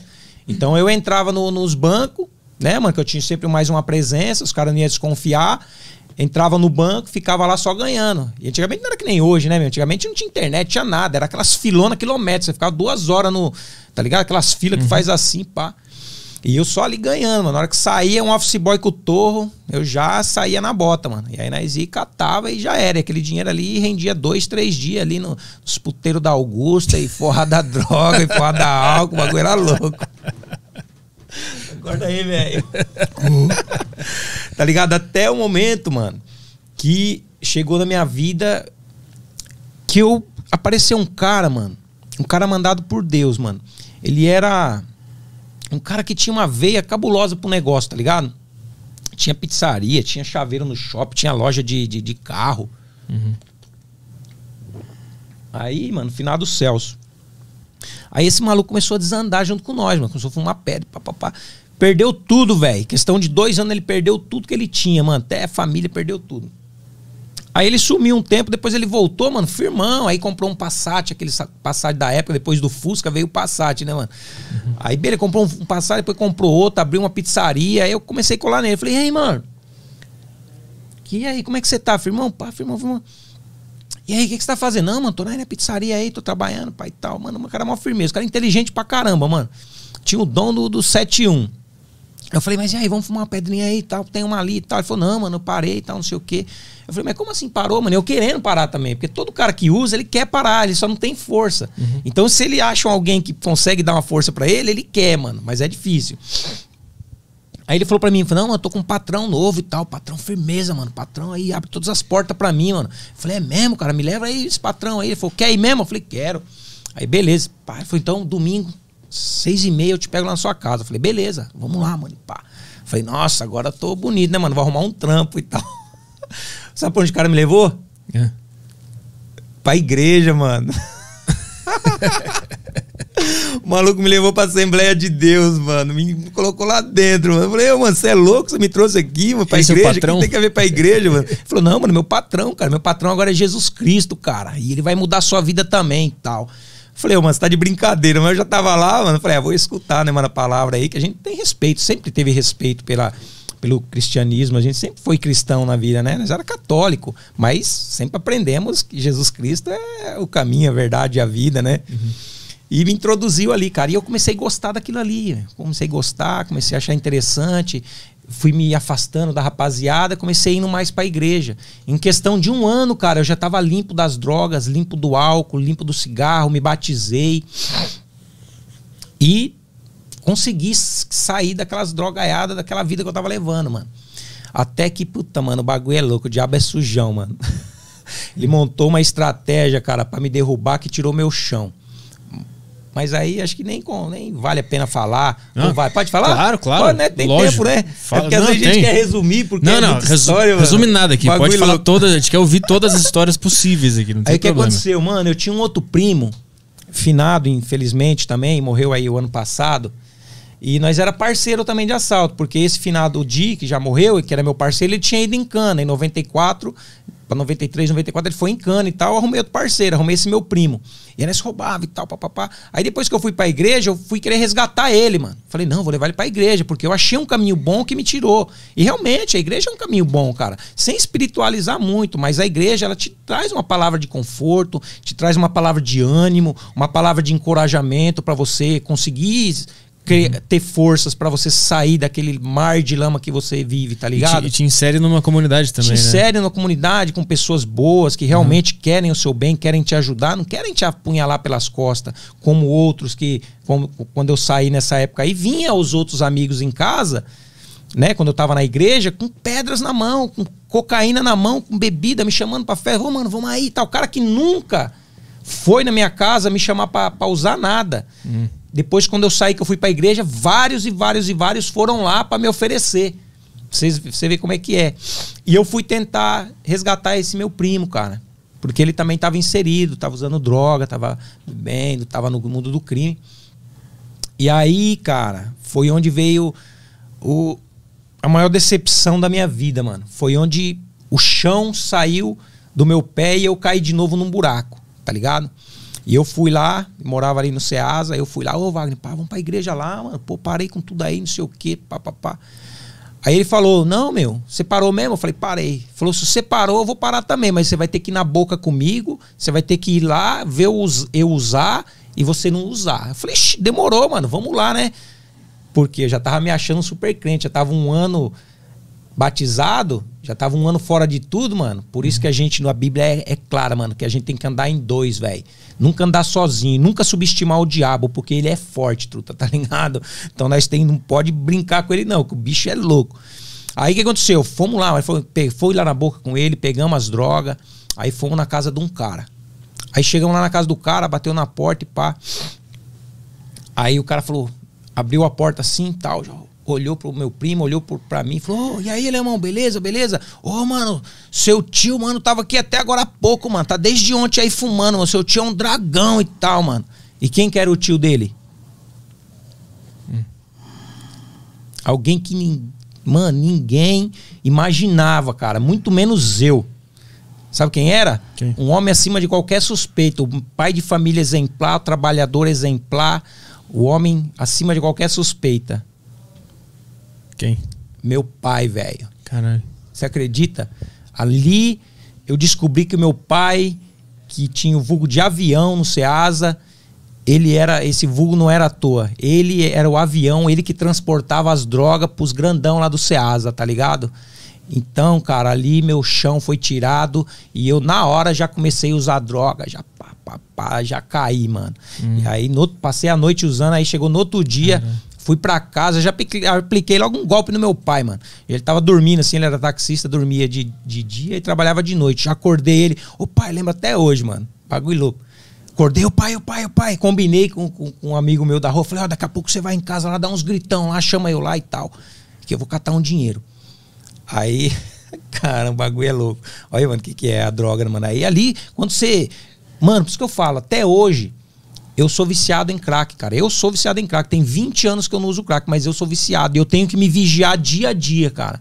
Porque se o dia que minha, a minha mente falhar, o dia que eu não matar o meu leão por dia, amanhã vai ter dois leão e vai ficar mais difícil. Então eu tenho que matar um leão por dia. E até hoje eu passo em algum lugar e ainda vem os pensamentos malignos, cara. De, ô oh, meu, agora você já tá firmão, já tá aí com família, já tá trabalhando, já tá, tem dinheiro aí, pá. Mano, passa ali na boca ali, pega um papelzinho, pega uma pedrinha e fuma. Mano, vem esses pensamentos, cara. Uhum. Tá ligado? Mas eu tenho que matar esse leão a cada dia, mano. E a droga, ela é gostosa, mano. O bagulho é da hora. Você cheirar uma cocaína é gostoso, mano. Fumar uma pedra também é da hora, mas ela vai te destruir, cara. Ela vai te derrubar.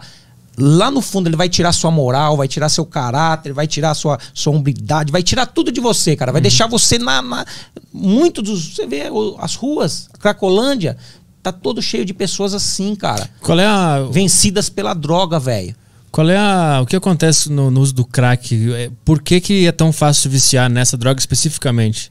Mano, ela, ela é uma droga muito viciante, cara. O crack, ela é como se fosse a, a dor da fome, tá ligado? Quando você tá com fome, sua barriga não dói? Uhum. Então, mano, quando, só que quando você tá na droga também, só que o, a comida, quando você come, aquela fome cessa, certo? Uhum. Mas o crack não, cara. Quanto mais você fuma, mais fome dá. Mais vontade de fumar dá. Uhum. Eu já passei três dias, três noites, cara. Vendi uma moto que eu tinha. Voltei da boca, deixei lá, mano. Minha moto na boca. Voltei com os bolsos desse jeito, recheado de dinheiro, droga. Depois de três dias. Depois, mano, já não, não tava nem sentindo mais o gosto do crack, não tava mais sentindo mais nada. Já tava na, na, na casa do cara, assim, que a gente tava fumando, eu, mais uns dois caras. Já tava vendo finado ali, mano. Tinha um cara que era dono da casa, tinha uma berruga no olho assim, ó. Eu olhava para ele assim, aquela berruga assim, fazia assim, ó. mano, tava nem sentindo gosto. Aí vai vendo a brisa, mano.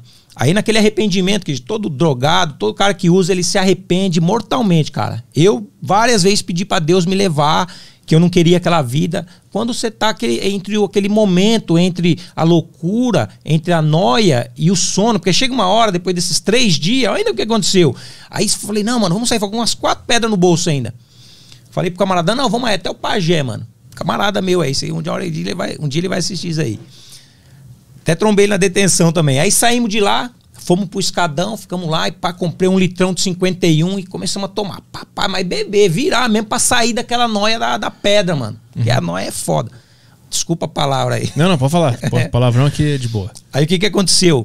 Peguei aquelas pedras lá em cima lá com ele, aí passou a noia da, da, da pedra e começou a vir a noia da, a loucura da cachaça, eu peguei aquelas pedras, mano, não vamos usar nunca mais, que esse bagulho vai destruir nossa vida e pá e tal, não sei o que. Joguei as cinco pedras, mano, num terreno baldio, cheio de mato ali, assim, pá.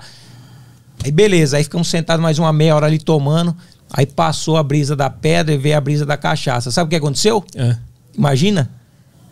O quê? Vocês foram buscar as pedras no mato. Pulamos lá no mato, velho. E fomos atrás das pedras. Imagina, uns matão grandão assim, mano. Mano, aí ficou mais de hora tentando achar aquelas pedras. Ainda conseguimos achar umas duas, três lá e voltamos pra casa do cara. Pra você ver como é o efeito da droga. Como essa droga te domina, cara. Depois da primeira vez que usou, Mano, fudeu. depois da primeira vez que usou, acabou a tua vida, velho. Você vira um escravo dela, é uma prisão sem grade. É por isso que eu falo, meu, esses caras que estão lá na Cracolândia, tem que ter um plano do governo, cara. Eles não precisam de, de, de, de cadeia, eles precisam de, um, de psicólogos, mano, de psiquiatras, de, sabe, de instituições que peguem ele pra cuidar de verdade, pra dar um tratamento de verdade. Mas por que, que o governo não faz isso? Porque custa muita grana, cara. E o governo quer que o pobre, ó. Você acha que ele quer, quer gastar dinheiro com o pobre, filho? O governo não quer, mano. Tá entendendo? Então, que se lasque pra lá, que se, ma que se morra, mano. Que eles querem é que nós se exploda, velho. Só que o crack, mano, a cocaína é uma doença, velho. A cocaína ainda você consegue maneirar, você consegue controlar. Mas chegou no crack, velho, é fim de carreira. Tá ligado, mano? E ali, naquele momento, eu meu chão caiu e eu voltei. Na hora, voltei, acordei meu pai ali. Pai, ô pai, pai, pai, os caras estão querendo me matar aí. Fumei um monte de pedra essa noite. E os caras veio aí me cobrar se não me dar o dinheiro até tal hora, eles vão me matar. Aí ele já acordou, ô, ô filho, fica quieto, a mãe, a mãe, a mãe e tal. Você é louco, meu? Como você tá fumando pedra? Isso não pode, isso é ruim, isso não, isso não é. Pá. Falei, pai, eu tô fumando que ontem eu fui na casa do cara lá, você tinha acabado de sair lá e eu descobri que você usa droga, eu descobri que você é, é bandido também, que você é usuário e tal. Ele, ó, sua mãe, a mãe, peraí que eu já vou levantar, já vou correr atrás do dinheiro pra você. Aí já levantou, falou, peraí, daqui duas horas eu já trago o dinheiro aí, fala pros caras esperar. E foi dito e feito. Aí ele saiu, foi trabalhar, depois de umas horas voltou com o dinheiro, que eu não tava devendo pra ninguém. Foi um golpe que eu dei nele de raiva, mano, tá ligado? E aí ali já começou, mano, minha vida com o meu pai. Aí já comecei a roubar com o meu pai. Já comecei a usar com o meu pai. Tá ligado, mano? Foi uma época, vou falar pra você, triste por causa disso, desse lado. Mas de outro lado, foi boa, porque foi assim, uns dois anos que eu tive contato de verdade com meu pai, cara. Porque ele era taxista, ele trabalhava de, de dia, ele trabalhava de noite e dormia de dia. Então nunca tivemos momentos de lazer junto. Fora alguns churrascos, assim, final de semana, dia de domingo, que ele sentava ali para assistir Silvio Santos com a minha mãe, com a gente e tal. Mas nunca tivemos um rolê legal, nunca tivemos. Mas nesses dois anos, nós interagimos legal, tá ligado? Mesmo na vida bandida. Então, esses são os momentos que eu lembro dele. E a última vez que eu vi meu pai foi em 1998, dentro do- da casa de detenção, no pavilhão 9, quando ele foi me visitar, entendeu? Lembro dele saindo, pá, se despedindo, derramou uma lágrima. Nunca vi meu pai chorar, derramou uma lágrima, como se soubesse que fosse a despedida, cara. Mas ele tava velhinho já? Não, Não? tinha é, 50 anos, mano. Aham. Tá ligado? Mas depois daquilo ali, eu nunca mais vi ele, cara. Na verdade, ele sumiu, tá ligado? E nunca mais voltou. Saiu pra comprar cigarro, como minha mãe fala, e nunca mais voltou, cara. E até hoje, todo mendigo que eu vejo na rua, eu olho nos olhos pra ver se eu vejo o azul dos olhos do meu pai. Cara. Tá ligado? Mas sumiu, cara. Vítima do crack também. E eu nem pude nem chorar, cara. Porque eu não sei se ele tá vivo, se ele tá morto, o que que aconteceu. Tá ligado? Mas pra gente entender como é que tu foi parar no presídio, é, depois que tu, tu entrou na igreja, achou que tava recuperado, aí tu voltou pro mundo do crime. Voltei, voltei a mil. Aí rolou isso essa Aí com teu pai. milhão, então, descolou meu pai, né? Começou a roubar junto, começou a pegar a grana, pegar. Meu pai também era estelionatário, e também mexia com vários torros de droga, entendeu? Então sempre tinha dinheiro, tinha droga, nós fazia assalto em lanchonetes, mercado, aplicava, roubava carro, uma pá de besteira aí que nós fez aí, tá ligado, mano? Peço até perdão aí se alguma vítima aí de mil anos atrás aparecer aí e ouvir a gente. Peço perdão de coração aí. Se eu pudesse restituir quem eu roubei, quem eu fiz mal, eu restituiria porque eu me arrependo até o, o último fio de cabelo da, da minha cabeça, tá ligado, mano? E restituir algumas pessoas que eu consegui.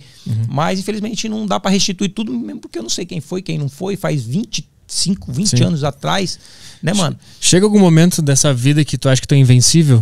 Que tu tá ganhando dinheiro, Claro. tá assaltando, Claro, tá. O crime também é viciante, cara. Tá ligado? A adrenalina do crime ela é viciante, mano. É uma adrenalina, te dá um, um tchan, tá ligado? Não é todo mundo, cara. Eu não sei se é covardia ou é coragem você pegar e levantar uma arma, mas não é todo mundo que consegue, não, truto. Você pega uma arma na mão, você já começa a tremer, velho. Tá ligado? A arma é um instrumento muito poderoso, mano. Você pode tirar uma vida, você pode morrer também. Tá ligado, mano? Então eu não sei se que, como eu posso definir, se coragem ou se é covardia. Você pegar uma arma. Tá ligado? Mas você sente uma adrenalina louca e você vai viciando naquilo também. Você vai viciando na vida fácil, você vai viciando. É isso que a molecada da quebrada, muitos deles vão pro crime também. É uma outra raiz desta árvore chamada crime. É isso aí também. Tá ligado? Os caras tá na quebrada.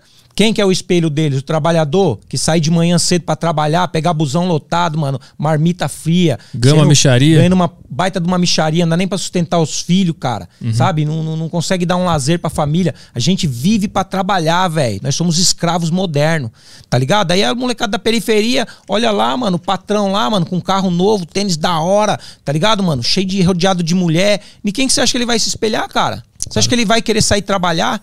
Ele não vai, truta. Ele vai se espelhar no, no, no- maioral que tá ali, mano. Toda criança é assim, todo jovem, todo adolescente é assim. Porque ele não conhece o sofrimento, ele não conhece o mundo do crime ainda. Então ele vai se espelhar naquele. Porque o cara tá lá, bacanão, ó. Por cima da cocada preta. Então o cara vai. Aí é uma possível vítima aí do crime, entendeu? E aí, em que momento tu, tu caiu? No- Então, aí nós estava nesses assaltos e pá, aí tem um dia, eu fui, nós tava fazendo um churrasco, depois de um assalto bem sucedido, nós tava fazendo um churrasco na minha casa lá no Tabuão, velho. Aí eu, os parceiros, tudo ali, nós já tava quadrilha, meu pai já tava envolvido na quadrilha, nós tava fazendo um churrasco da hora ali, mano, pá. Aí daqui a pouco eu fui no bar comprar uma cerveja, mais tinha acabado, aí subiu uma viatura, velho. Pá, da civil, estacionou na frente da minha casa. Falei, vixe, mano, falei pro, pro, pro dono do bar. Falei, aí lá, mano, casa caiu pro meu lado, mano. Os caras já vai quadrar todo mundo, quer ver? Ele, não, mano, calma aí, vamos ver qual é que é. Aí os caras saiu, velho. Saiu. Aí na hora que ele saiu, eu já voltei correndo, mano. Falei, aí, rapaziada, vamos sair fora aí, moiou, moiou, moiou. Os caras, ô, mano, você é louco, você tá na nóia, fumou pedra, mano, e tal. Falei, não, mano, você não vira polícia aí, não. Ô, sai da nóia. Falei, não, mano, parou a polícia aí, caramba, vambora, mano. Aí os caras viram que o bagulho era sério, eles nem viram, mano. Aí todo mundo já pá, saímos, saímos a milhão, tá ligado? Aí vamos, vamos voltar três dias depois, mano. Quando nós voltou, fiquemos sabendo da notícia. Cinco minutos depois que nós saiu, mano, chegou três viaturas da rota, invadiu minha casa, todo mundo de metralhadora, de fuzil e. Tá ligado? Nós já tava conhecido, mano, na quebrada. Aí invadiram toda a casa lá, chutaram o, o, o banheiro que tava fechado, meu irmão tomando banho, mano. Deve ter sido uma cena louca pro meu irmão, mano. Os caras devem ter pensado que era ele.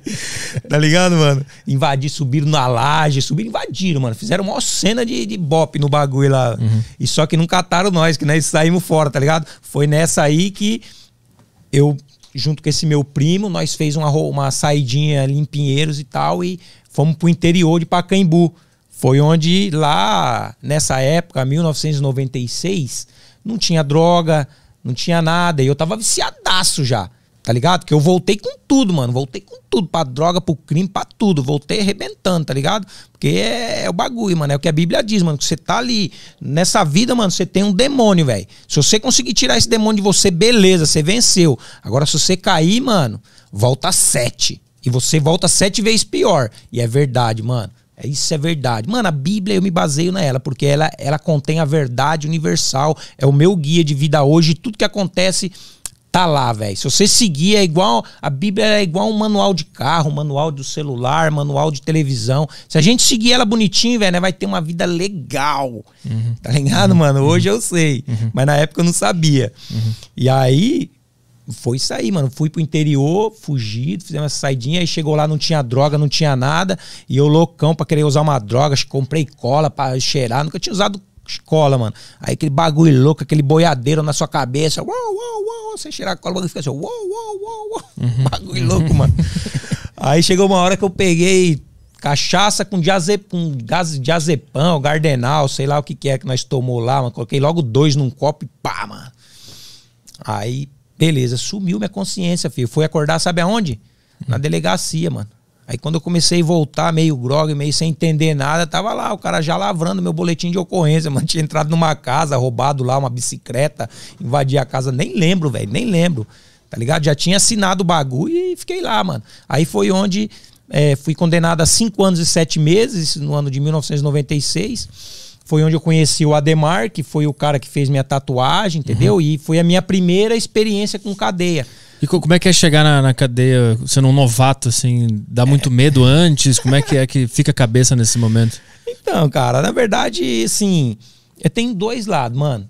Tem um lado psicológico e tem um lado físico da cadeia, né, mano? Então, o meu lado psicológico, eu já vinha do crime, mano. Eu já tava no crime, eu já tinha conhecimento com a rapaziada, já conhecia o crime. E onde eu fui preso, mano, na verdade só tinha pé vermelho, truta. Uhum. Lá não tinha presídios que nem tem hoje. Eu fui preso numa comarca, tinha seis celas e o pátio no meio cinco celas e o pátio no meio. Então, ali tava preso o cara porque roubou galinha, porque agrediu, porque brigou no bar, porque não tinha ladrão lá, mano. Tanto é que eu roubei uma bicicleta e eu fui assunto na cidade pra uhum. mais de seis meses, tá ligado? Saí no jornal lá da cidade, lá, uhum. assaltante de São Paulo. Uhum. tá ligado? E aí, truta, foi assim. Eu cheguei lá meio que conceituado. Os caras já, ô, oh, mano, tal, você é bandido, você é de São Paulo, não sei o quê, pá, não sei o quê. Aí, normal, fui ali, mano. Então, esse lado eh, psicológico já estava trabalhado. Uhum. E só o ruim é o lado da prisão, né? Que eh, lá também não era tão ruim, porque cadeia do interior era pouca gente, cada um tinha sua cama, sua, sua burra, né? Sua jega, como a gente chama, seu colchãozinho. Então não sofria, tinha comida jega, da hora. Jega é, o quê? Jegas são no dicionário da cadeia, é jega, burra, que significam cama, tá, ligado? A sua jega, sua gaiada. Uhum, Inclusive uhum. no meu diário que eu escrevi lá dentro do Carandiru, tem todo esse vocabulário também, todas essas gírias. Eu, no final de cada página, eu, conforme eu vou relatando, eu vou falando, ah, tá na jega, tô na minha jega. Aí lá embaixo no diário eu escrevo jega. O que quer dizer jega? Aí põe o sinônimo. Jega, biqueira, é, burra. Saquei. Uhum. Entendeu? Uhum. Aí fui lá e fui condenado cinco anos e quatro meses. Com um ano eu saí, como era primário, né? E você tem as, a lei de execução penal, que tem os lapsos temporais. e Então, como meu crime também foi um 55, é, com 11 meses eu saí. Saí da cadeia de liberdade condicional. Só que o que, que aconteceu? Eu saí em julho de 97 em agosto de 97 eu já voltei a, a, para o crime, cara. Voltei, conheci os caras de novo, né? Voltei para aqui para São Paulo, se juntei com os caras, meu finado parceiro já tinha saído da cadeia, tava me esperando e nós voltou pro arrebento, mano. Uhum. Só que só durou um mês, velho. Nós foi fazer um assalto ali também que deu errado, tá ligado? A gente meu parceiro tava com a arma, na verdade, não tava comigo. Talvez estivesse comigo, eu não tinha feito isso. Mas trocamos tiro com segurança. Ele foi atingido no pé. Meu parceiro tomou dois tiros, foi atropelado uma pá de, tá ligado? De merda aconteceu. Uhum. E aí ele foi preso, né, ali no ato, porque foi atropelado, ainda consegui fugir.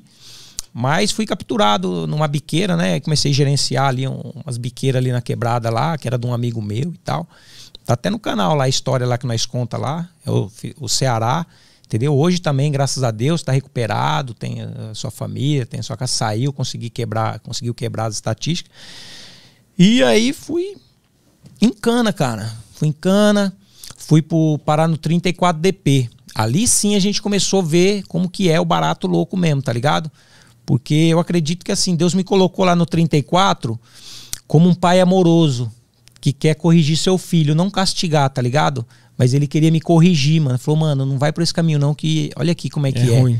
Tá ligado, mano? É uhum. É embaçado, mano. Fiquei um ano, é sofrido, cara. Mesmo que seja numa cadeia pequena, que tem ali tudo belezinha, pá, né, mano? Mas é um, um, aprisionamento. E hoje eu vejo que o que nós temos de mais valioso, cara, é a liberdade. Tá uhum. Tá ligado?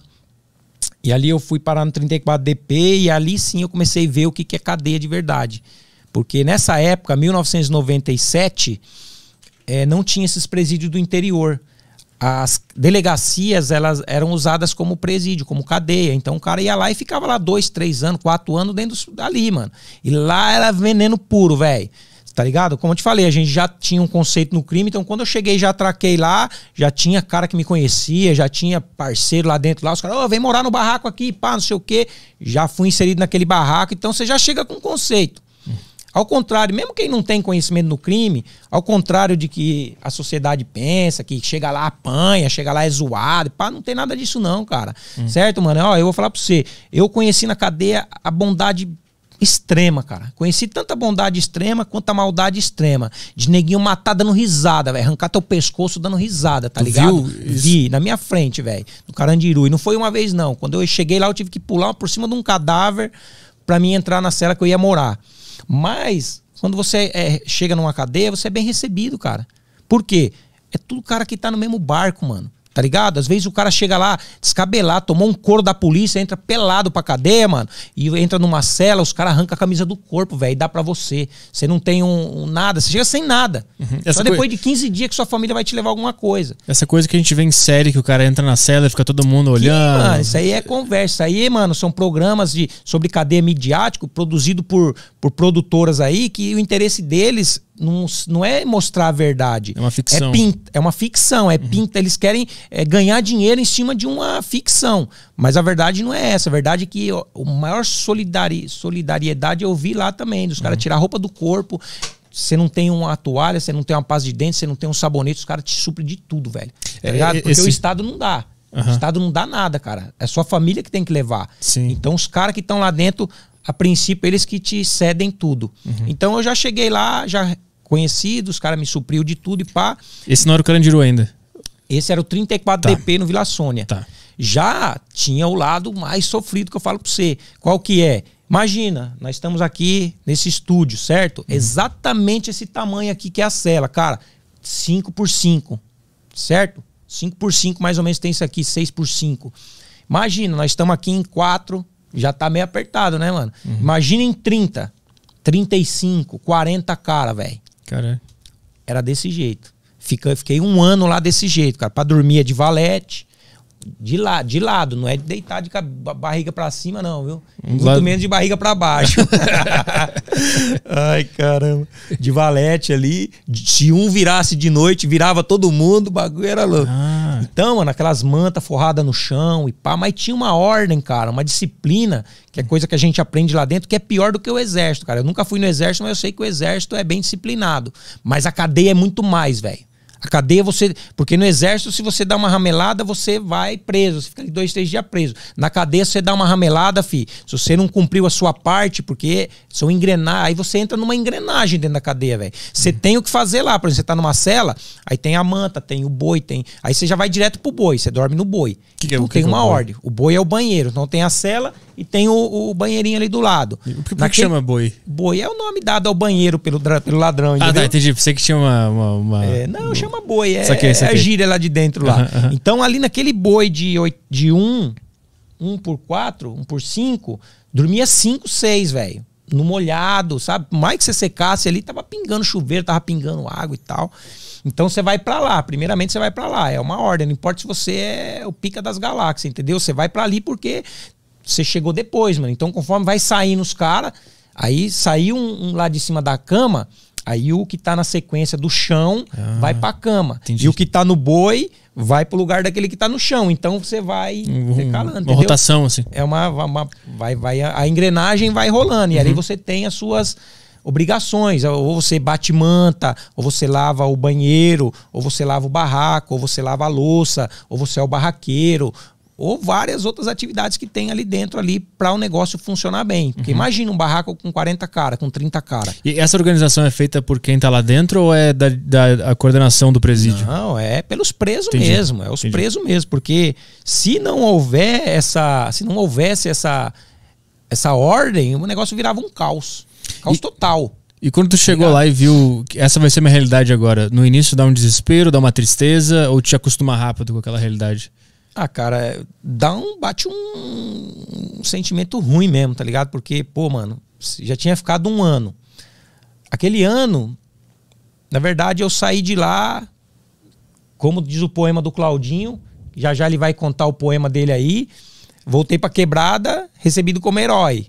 Certo, mano? Aí caí a segunda vez. Aí passou um ano, Aí passou dois, aí passou três, aí passou quatro. Mano, como é, quando começa a chegar no terceiro ano pra frente, velho, você pensa que nunca, você começa a pensar que você nunca mais vai sair, que você nunca mais vai ver a rua, que você nunca mais, você vai morrer ali dentro, cara, porque é muito tempo, velho. Três, quatro, cinco, eu fiquei seis anos. Tá ligado? Fiquei seis anos, mais um que eu tinha foi sete anos, mano. A surra que Deus me deu foi de sete anos, pra me aprender a lição mesmo. Mas você vai, vários pensamentos ruins, mano. Então lá eu ainda tava usando bastante droga, sabe, mano? E teve todo um caminho que eu tive que fazer até dentro da prisão mesmo. É, eu tive que parar aquela roda que eu vinha vivendo, né, meu? E começar a colocar a cabeça no lugar, porque ali eu não tinha mais como manter. E eu também não tinha coragem de ficar pedindo pra minha família, como muitos fazem, ficam até extorquindo a família, entendeu? ma- pedindo pra mandar dinheiro lá dentro e tal, que tá com problema e pá, isso, aquilo. Mano, nunca tive coragem de fazer isso com a minha família. E ali eu fui parando, cara, fui parando, fui parando, várias e várias experiências eu tive lá, que aqui também não vai dar tempo de relatar, porque estão tudo lá no meu canal. Se alguém quiser conhecer essas histórias todas, então vão lá no canal Tantos Dias de Detenção e vejam lá, tá tudo lá os meus diários, desde o dia da mega rebelião, tá lá os meus diários lá. São mais de 600 vídeos que tem lá no canal, contando tudo isso aqui que eu tô contando, só que pormenorizadamente. Entendeu? Tem um- uma, uma experiência específica Sobre alguma dessas histórias é, que tá lá no teu canal, uma específica que foi a virada de chave, alguma coisa muito importante nessa experiência? Ó, cara, então, Deus foi trabalhando na minha vida dessa forma, cara. É causando situações de morte ou de aprisionamento perpétuo, sei lá, e vai pra frente, que foi me dando meus livramentos. Por exemplo, quando eu tava na casa de detenção e tava desativando, eu fui de bonde pra. Chegou o carcereiro lá, né? Numa noite, falou: Ô, prontuário 147933. Pá, sou eu, mestrão. Pá, aí, arruma essas coisas aí que você vai de bonde. Isso no ano 2000. Pra- Vou pra onde? Vai pra Lucélia, pá. E aí nessa aí eu tava traficando, eu tava fazia bichinho de pelúcia, é meu vendedor aí, ele que não me deixa mentir, tá ligado? Fazia bonequinha de lã, canetinha, presilha, um par de fita.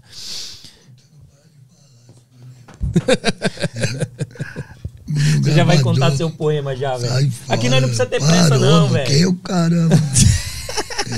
Ele já não vou nem falar o que, que ele já tá com pressa de fazer, mano. Quer fazer o poema? Ele quer fazer o poema? esse cara não pode falar. A gente vai fazer, a gente vai fazer. Vamos Ele fazer, vai fazer, calma aí, ele velho. Parou, charou, falou demais, já tá bom. Mas aqui é pra falar bastante mesmo. Tá bom, mas se deixar ele vai até amanhã, meu. Claudinho, estamos contando a história. ligado, e aqui o pessoal amanhã. não conhece do canal, né? Não, Não, ninguém aqui conhece. é pessoas que não conhecem a Tá gente. bom, então eles têm que eu- entender a história, não é reto verdade, mano? Tem que mostrar essa realidade E a nossa galera. realidade é a realidade de toda a periferia. A grande maioria dos que vão lá pra dentro lá, então eles. Eu contando a minha história, eles estão se vendo, cara. É a história deles, não muda nada. É, e essa tua. Tu contar a história pode salvar alguém dessa vida. né? Claro, então. E aí o que, que aconteceu? Peguei, catei um- uns meus bichinhos, tava forrado de bichinho de pelúcia lá no, no- no meu barraco. Aí o que, que aconteceu? O cara, o carcereiro, o carcereiro me chamou.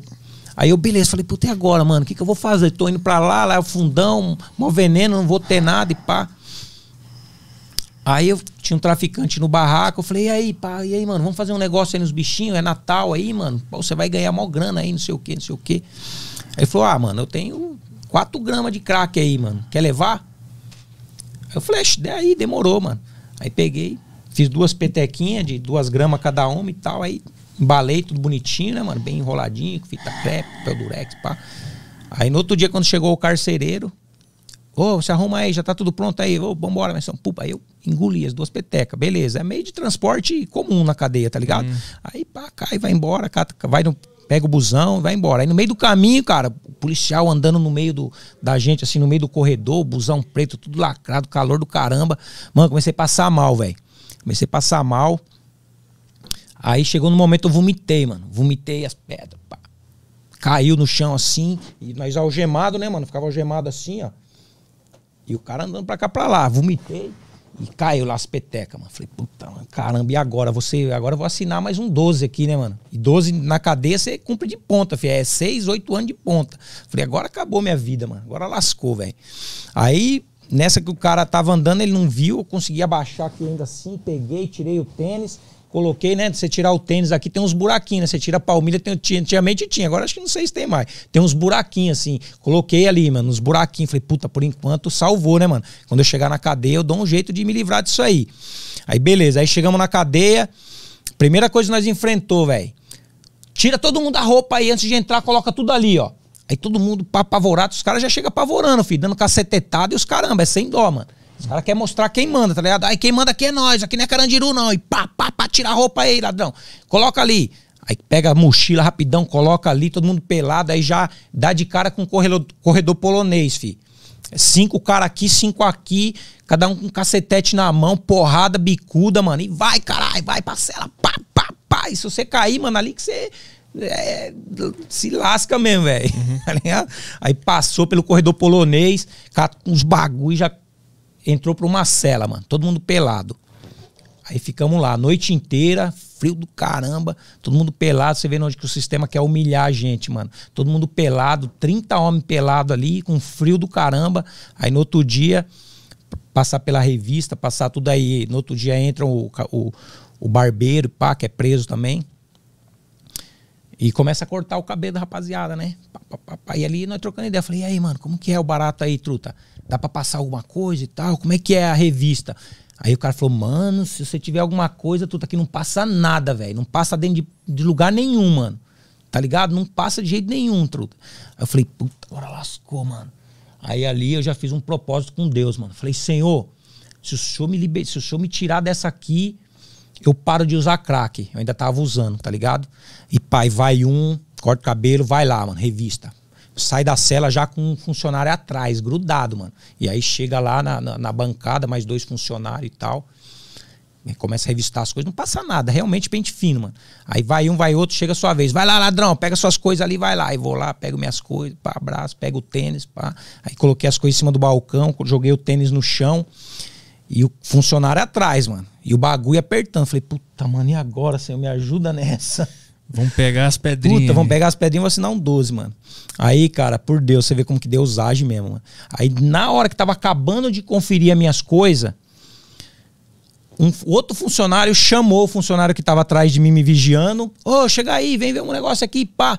O cara foi, mano. Foi o deixa. O cara indo, aí o cara que tava, o funcionário tava revistando minhas coisas. E aí, acabou tudo?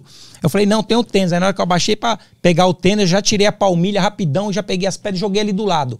E tinha um monte de coisa assim, de tranqueira que não entra, né? Dos detentos, joguei ali. Hum. Putz, mano, ali foi minha salvação, cara. Dispensei o bagulho, dei o tênis, pá, entrei, aí fomos lá pro banheiro, pá, lavamos a mão. Aí daqui a pouco passou o maluco.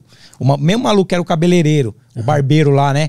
E aí, mano, conseguiu dispensar o bagulho lá. Eu falei, cara, o bagulho tá ali assim, assim. Você tem acesso aí, vai lá e pega, mano, antes que morre, pá. Porque se os caras pegassem depois, os caras iam quebrar né, na madeira, velho. Até descobrir que, de quem é, tá ligado? Sim. Aí ele foi, pá, Passou, depois passou todo sorridente, rebolando por mim, mandando mó sorrisão. O maluco era homossexual, mano, mas tudo bem, não tem problema. Pegou as pedrinhas, mano, e foi embora. E aí eu parei de usar crack, cara. Foi nesse momento? Nesse momento eu parei, foi meu, meu voto que eu fiz com Deus que eu não ia usar crack. E várias situações que estão também descritas no meu canal, nos meus diários, situações mais ou menos parecidas com essa, que eu parei de beber, que eu parei de, de fumar, uhum. que eu parei de usar cocaína, uhum. eu parei com tudo, entendeu? Uhum. Então foi do mesmo jeito que a roda andou para frente, ela teve que brecar uma hora e ela teve que voltar para trás, cara, aos poucos. Uhum. Entendeu? Por uhum. isso que eu falo que esses pessoal que usa droga aqui, alcoólatra, bebe, então eles têm, precisam de um tratamento, cara. Não é. Ninguém fala, ah, é vagabundo, é porque quer, quem quer para. Não é assim, não, filho. Eu sei, levei anos para parar. Uhum. Entendeu? Isso porque eu tinha uma boa educação, uma boa família, um bom conceito, sim, entendeu? Sim. Mas deixa o Claudinho falar um poema aí, que é, ele tá louco pra falar é. um poema aí. Fala, Fala aí, demais, Claudinho. Claudinho. Fala demais. Tá até dormindo, mano. Pelo amor de Deus. Alô, meu amor. Esse é o dia vai inteiro. embora assim. mais, vai ficar aqui o tempo é o dia, todo. É o dia inteiro falando assim? Aí vai até amanhã, e nós fica aqui, não vou pra casa, e vai continuar amanhã. Tu vai e aí tu volta amanhã, a gente vai estar tá conversando vai ainda. Vai estar tá ainda com esses papos furados aí, né? Essas horas. Tu quer fazer um poema pra galera? Vai lá, manda um tá poema falando, aí, Claudinho. Toca tá ficha. Falando. Que não quer? Ah, você que sabe. Já. Vamos lá, tem uma galera Vai, aí que eu era jovem. não conhece. Ah, porra, que tiração. né? Só não pode ser 18 horas o poema. É, não vai monopolizar aí, É. não. E depois tem que contar a história não, do vou poema. falar uns poemas, não vai embora, meu. Tá bom, aí Vai lá. rapaziada, leva mal quem tá na audição, que tá vendo aí, é que eu tenho liberdade com esse cara vacilão aí, mano, porque ele tá até vacilando, tá tomando o seu ouvido de vocês aí. O meu, nosso tempo tá radiando. Olha lá, absorva aí, pessoal. Eu era jovem, cheio de vida, sonhava com aventuras, emoções violentas, carros velozes, tiros, fugas, igual se vê no cinema. Estive à beira da morte, recebi a extrema unção. Recuperei-me, porém, na casa de detenção. Outra vez a liberdade, não soube dar valor. Voltei aos velhos amigos, recebido como herói, sem saber o quanto dói. 30 anos na prisão, O tempo é implacável, a juventude acabou. Hoje sinto na pele o mesmo que o trovador que canta para a sua amada. Ela vai deixando a janela fechada, finge não escutar, tal qual o trovador que insiste nas calçadas a cantar nas madrugadas. Também sou sonhador, viva sonhar com o dia que me deem a liberdade, mesmo ainda que tardia. Meu horizonte é tão distante que não tenho razão alguma a esperança cultivar. Há tanto tempo que vivo entre muralhas que as ilusões já não conseguem me embalar. Quero sonhar com o futuro, mas não vejo nenhuma estrela que pretenda se arriscar mesmo assim, existem anseios e devaneios em minha alma que não deixará de adorar. Uma mulher que me acompanha, que sonha e sofre, mas não deixa de me amar. Esta mulher que tem a alma de heroína, por mais que lute, não pode me libertar. Quando nos vemos, são emoções doloridas. Quando estamos juntos, só pensando em nos amar. Mas logo bate a hora e ela vai embora Vai muito triste, pois eu tenho que ficar. Recomeçamos a contar horas e dias. A nossa vida se resume em esperar. Saudade de você, minha querida. Vai sofrendo guerrilheiro, vai sofrendo guerrilheiro por entre grades, muralhas e solidão. E solidão. É isso aí, meu povo. Um pouco do meu eu através dos meus poemas. É, esse tu escreveu quando?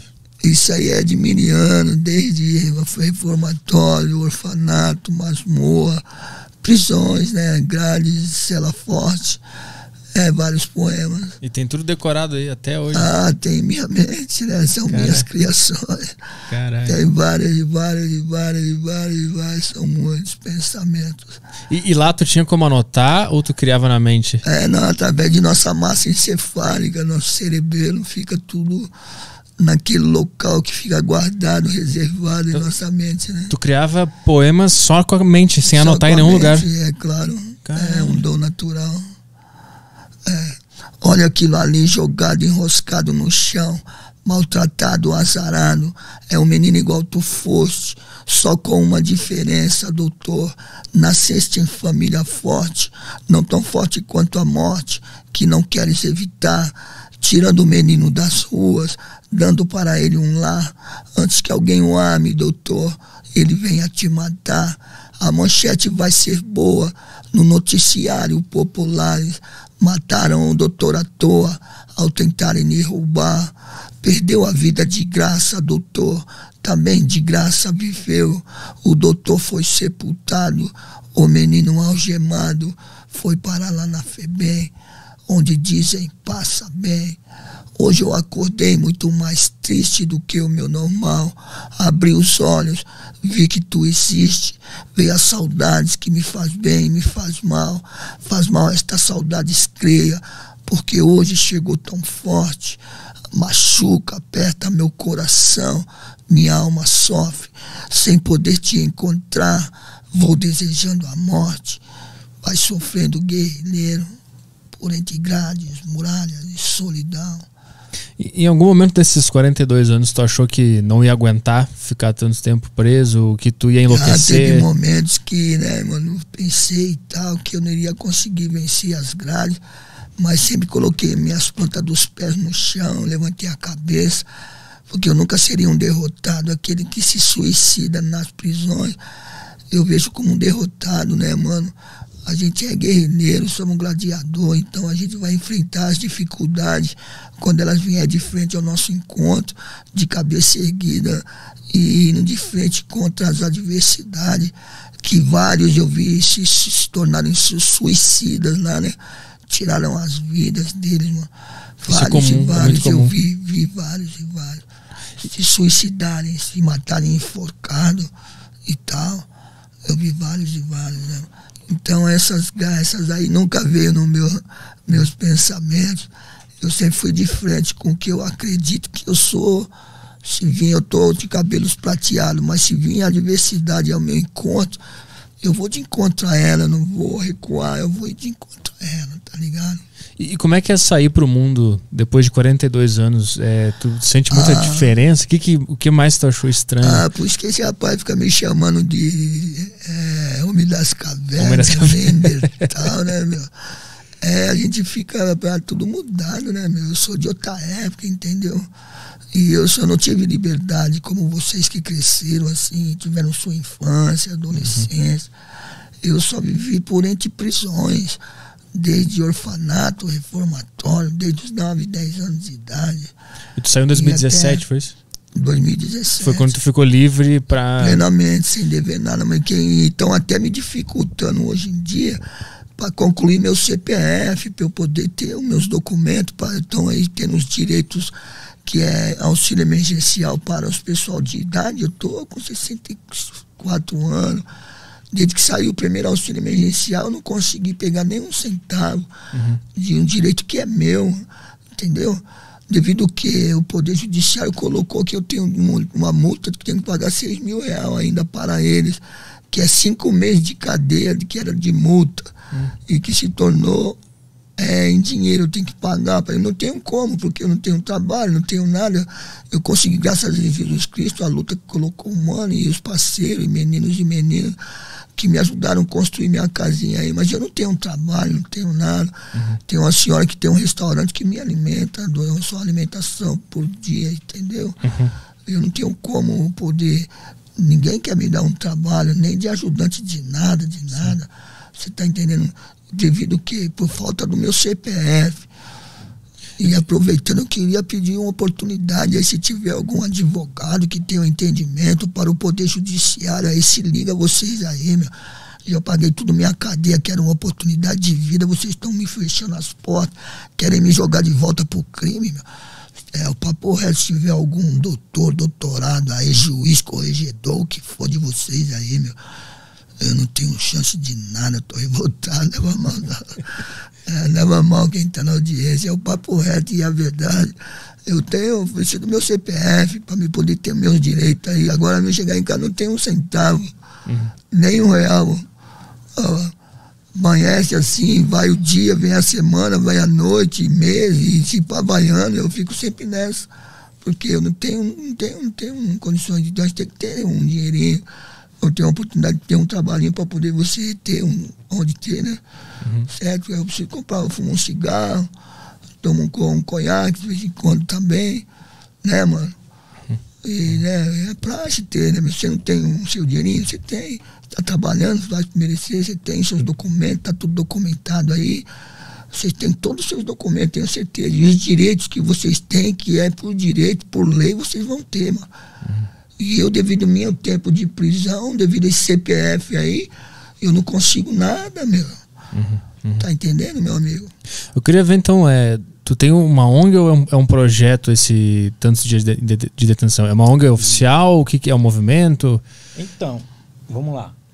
Porque pegando o gancho dele, eu queria saber quais, quais são as principais propostas, como é que vocês acham que poderia ser melhor, e quais são as principais eh, queixas ou, ou- ou alguns exemplos de como os, os presidiários são tratados e aí causa a dificuldade que a gente vê depois que o cara sai, dificultam a vida dele. Uns exemplos claros e as propostas para mudar isso. Entendeu?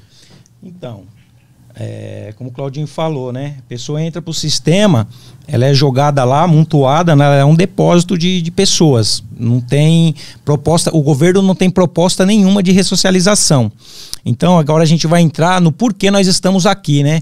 A gente está vendo aqui vários comentários, né? Que eu falei para você que ia vir várias pedradas e vem mesmo, porque o pessoal tá achando que nós é bandido, que nós é ladrão, que nós fez aí e tal. E estamos aqui se gloriando do crime. Nós não estamos se gloriando de crime nenhum, O cara. pessoal tá falando, faltando com respeito aí, pode, Não, não, pode banir isso. falando, não, de boa. é faltando- Esse tipo de comentário a gente já tá acostumado já, entendeu? Uhum. Porque infelizmente a sociedade ela tem essa, essa mentalidade. Tá ligado? E Uhum. quem não conhece, que nem nós estamos aqui há uma hora falando sobre o nosso passado. Sim, claro. Certo? Uhum. Mas nós não falamos sobre o nosso presente e o nosso futuro. Beleza? Então o que, que aconteceu? Retornando pro ano 2000 no Carandiru, eu tava ali, já tava no processo de, de, de transformação, a engrenagem voltando para trás, até que chegou uma mão, cara, que eu não tava conseguindo dormir, cara. Fiquei uma semana, fiquei duas semanas sem conseguir dormir. E uns bagulho vendo na minha cabeça. Os bagulho vindo na minha cabeça. Falei, caramba, o que, que é isso, mano? E não conseguia dormir. Tá ligado? Quando você fica pensando, fixado num barato, você não consegue pensar em mais nada, nem dormir. Eu fiquei, cara, direto isso aí. Dormia, cochilava e pá. Até que chegou uma hora, né, mano? Eu já era desviado da casa de Deus, da, da igreja e tal. Dobrei meu joelho e falei, senhor, mas o que, que é, mano? Tá querendo o quê comigo aí e tal? O que, que é que você quer? Deixa eu dormir, pô.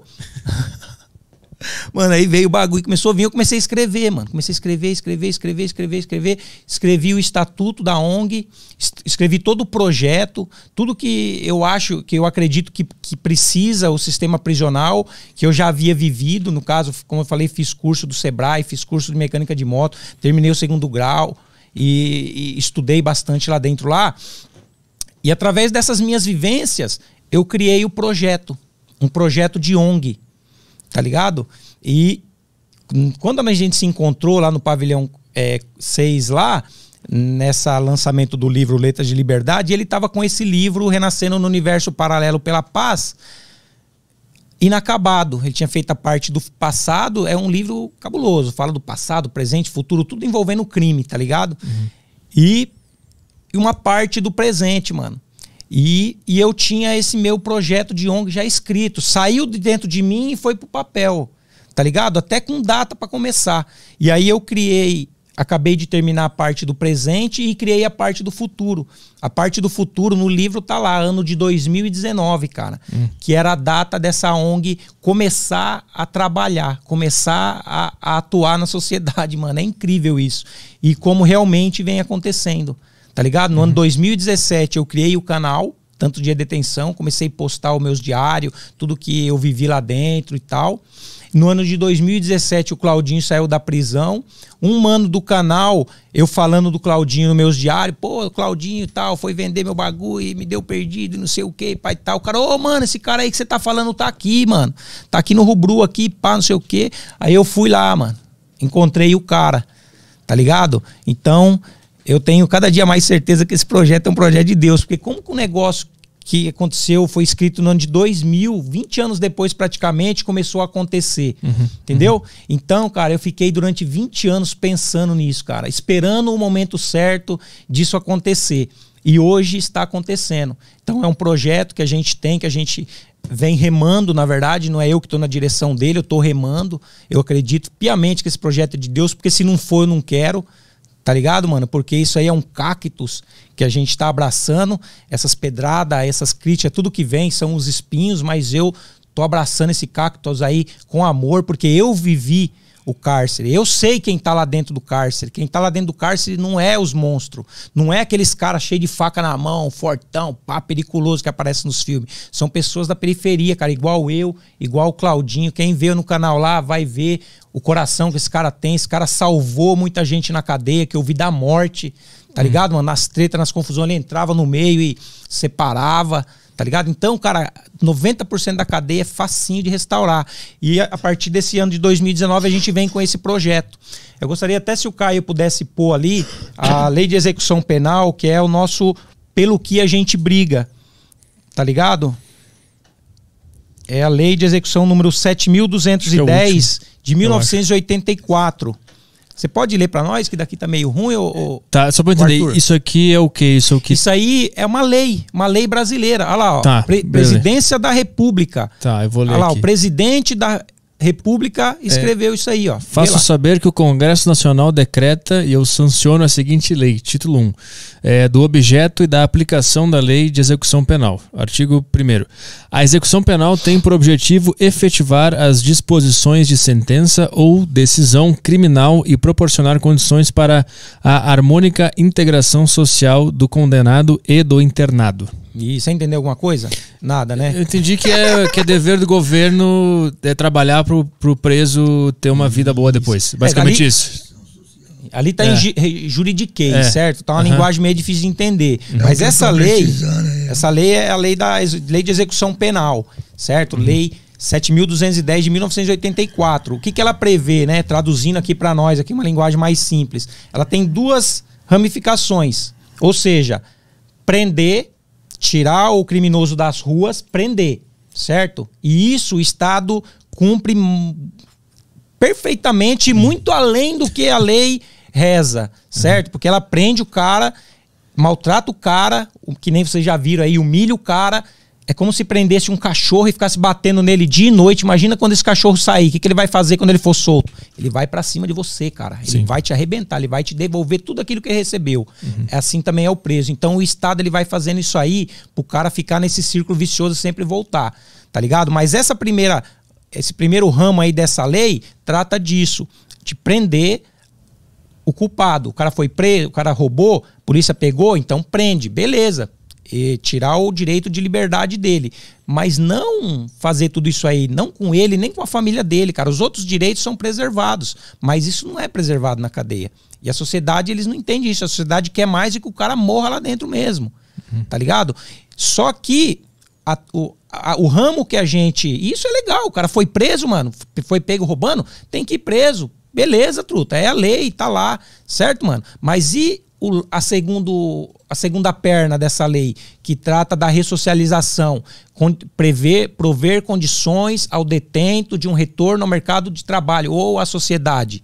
Mano, Nisso aí, nesse ramo, nessa perna da lei, não existe, velho. O Estado abriu a mão, certo, mano? A gente tá vivendo esse Estado aí que, infelizmente, criou aí esses presídios amontoados de pessoas onde primários caem lá e saem verdadeiros bandidos profissionais. O primário Por quê? é, é o. O primário é aquele que nunca foi preso, ele cai ali praticamente sem uma noção do que é cadeia. E ali ele vai aprendendo. Se ele era um 5-5, ele vai virar um 5-7, ele vai virar um traficante, ele vai virar um sequestrador. Ele porque ali tá piora. tudo misturado, velho. Sim. Tá ligado? E o, o governo não providencia, não propõe nada para o retorno desse apenado na sociedade, Uhum. tá ligado? E a sociedade ela acha, ela aplaude. Só que ela não entende que, na verdade, ela é vítima da própria indiferença, cara. Sim. Porque quando o cara sai, ele sai revoltado, ele vai chutar a porta mesmo, cara, e vai fazer as suas vítimas. Tá ligado? Como é que tu enxerga o argumento de que existem tantas pessoas do lado de fora que não têm oportunidade e aí, aí vai se dar a oportunidade para quem saiu do presídio? Porque existe essa dualidade, né? Tu entende Claro, o com argumento? certeza, lógico. Meu, nós vivemos numa sociedade que, infelizmente, nós estamos no terceiro mundo, cara. É. Nós não estamos nem preparados para ressocialização. Esse projeto que eu tenho, ele prevê para daqui 20 anos os índices de criminalidade cair pela metade. E para daqui 100 anos, nós está no patamar que a Noruega tá, por exemplo. Tá ligado? Já viu os presídios lá como é que? Você já viu? Já? Meu, lá são, não são presídios, lá É, são né? casas de luxo onde os presos são tratados com todo respeito. Pra quê? Pra mostrar pra ele como ele tem que agir na sociedade, com respeito, com educação, com, sabe, mano, com, como um cidadão. Uhum. Então o preso lá, ele Procura aí. é, Na Islândia tem um foda na também. Islândia, Já- tem na Noruega, ou seja- Presídio na Islândia, por exemplo. Vai ver uns vídeos foda o Brasil, nós estamos na contramão do mundo, cara. Nós só estamos seguindo, como sempre, nós somos capachos dos Estados Unidos. Estados Unidos é o maior, que tem o maior número de, pre, de prisioneiros, né? certo? E nós estamos, acho, na segunda ou terceira posição, certo? Mas o mundo inteiro está entendendo que a saída para diminuição da violência não é o encarceramento em massa, como a gente estamos vivendo hoje, cara. Os caras pegam ali na, na- na periferia, os caras passando ali na boca e prende o cara por um monte de anos, cara. Certo? Então, lá nesses países desenvolvidos, eles não, eles colocam o cara, esse jovem que não tem experiência de vida ainda, numa medida socioeducativa, dá para ele oportunidades, dá para ele curso. Os prisioneiros que estão lá também, também são tratados com respeito, com dignidade, com honra, para eles entenderem como eles têm que agir na sociedade também, porque muitos vêm, nunca nem foram socializados, cara. Se você for na periferia, você vai ver, certo, mano? Tem aí, ó, pessoas passando umas necessidades tremendas. Os barracos de madeira estão voltando para São Paulo, estão voltando aí, se alastrando de novo. E ali já tem violências várias, cara. Claudinho não quis falar, mas ele ali na casa dele, quando ele era criança, nos vídeos, ele fala, certo? Que brigava com o pai dele, soltou a pesada no, no- no- nos peitos do pai, do padrasto dele, porque batia na mãe dele e tal. Então era aquele ambiente familiar conturbado. Entendeu? Então imagina você morando num barraco de madeira, pingando em cima de você, cara, e sua família brigando, seu pai socando sua mãe, socando você. Então são várias coisas que te levam pra lá. E esses países de primeiro mundo aí, eles estão no caminho É, certo. Passa aí um vídeo aí Esse lá é da, da Noruega lá. Esse aí é. E é- depois eu quero que passe um aqui que a gente quer trazer para São Paulo, o modelo de Santa Catarina, lá do Sul. Uhum. Que lá se começou um, um projeto maravilhoso para os detentos, entendeu? E isso a gente quer trazer para cá. E esse meu projeto, tantos dias de detenção, ONG União dos Excluídos, nós queremos implantar em São Paulo aqui também o um modelo de Santa Catarina. Por mais que a sociedade não esteja preparada para isso, nós temos que começar agora, cara. Porque senão o meu filho, teu filho, meu neto, o teu neto vão acabar dentro das prisões também. Uhum. Tá ligado, mano? E, e o sistema, cada dia, ele tem mais fome, cara. 1990 havia os DPs que estavam lotados, construíram as penitenciárias no interior como uma solução para o problema das superlotações. Hoje, 20 anos depois, aqueles presídios estão iguais aos DP. Passou-se 20 anos e o problema se multiplicou por 10, velho. Uhum. Se isso não parar, se a gente não começar a se conscientizar e parar essa roda e começar a voltar lá para trás, meu filho vai estar tá lá, meu neto vai estar tá lá e a classe média também já tá aí, mano. Sendo alvo também aí desse sistema. É. Tá ligado, mano? Então passa lá, vamos, vamos curtir esse... um pouquinho aí de como tá o sistema pelo mundo. States has more than 2.2 million adults locked up in its ele, prisons ele faz uma comparação de como é nos Estados Unidos e como é nos lugares mais humanos que diz ali no título. With a full kitchen, big screen TV, ah, isso aí é uma cela. laundry room. Presídio lá. You have a key Eu não sei onde é isso. Yeah, everybody has their own key. Na Noruega. He and the rest of the prisoners are locked in overnight. The rest of the time, they choose when to lock the door to their cozy single bed cells with a TV and a private bathroom. I used to be in a prison in Brazil, and there was a cell just a little bit bigger than this. And there used to be 15 people in the same room. The point here Ele to turn um criminals exemplo no into é, good neighbors. Tinha 15 pessoas numa salinha, ele falou. Thank you.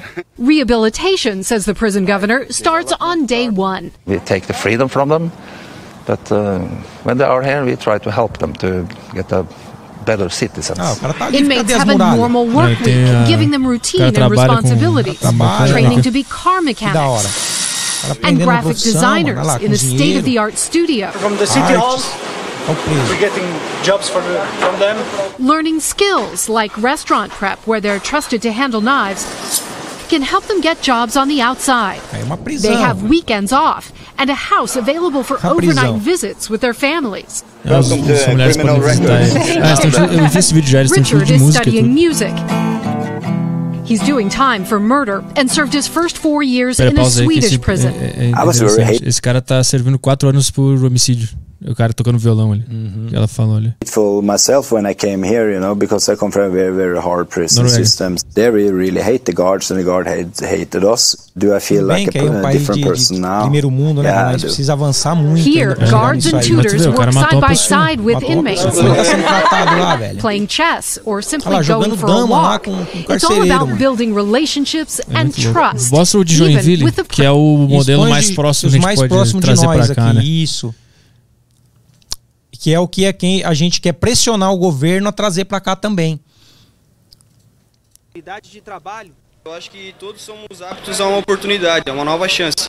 A cada três dias trabalhados, os detentos reduzem um da pena. E o melhor, eles ganham para fazer isso. Para muitos destes detentos, trabalhar na penitenciária não significa só a redução da pena, mas sim a oportunidade de aprendizado e também de qualificação para o mercado de trabalho, para depois quando eles saírem daqui. E oportunidades não faltam, seja em sala de aula, terminando os estudos, nos cursos profissionalizantes ou simplesmente trabalhando. Ao todo, são 22 empresas instaladas aqui na penitenciária. Elas empregam aproximadamente 260 detentos em dois turnos, de manhã e à tarde. Muitos produtos saem daqui direto para o mercado consumidor. As empresas atendem às demandas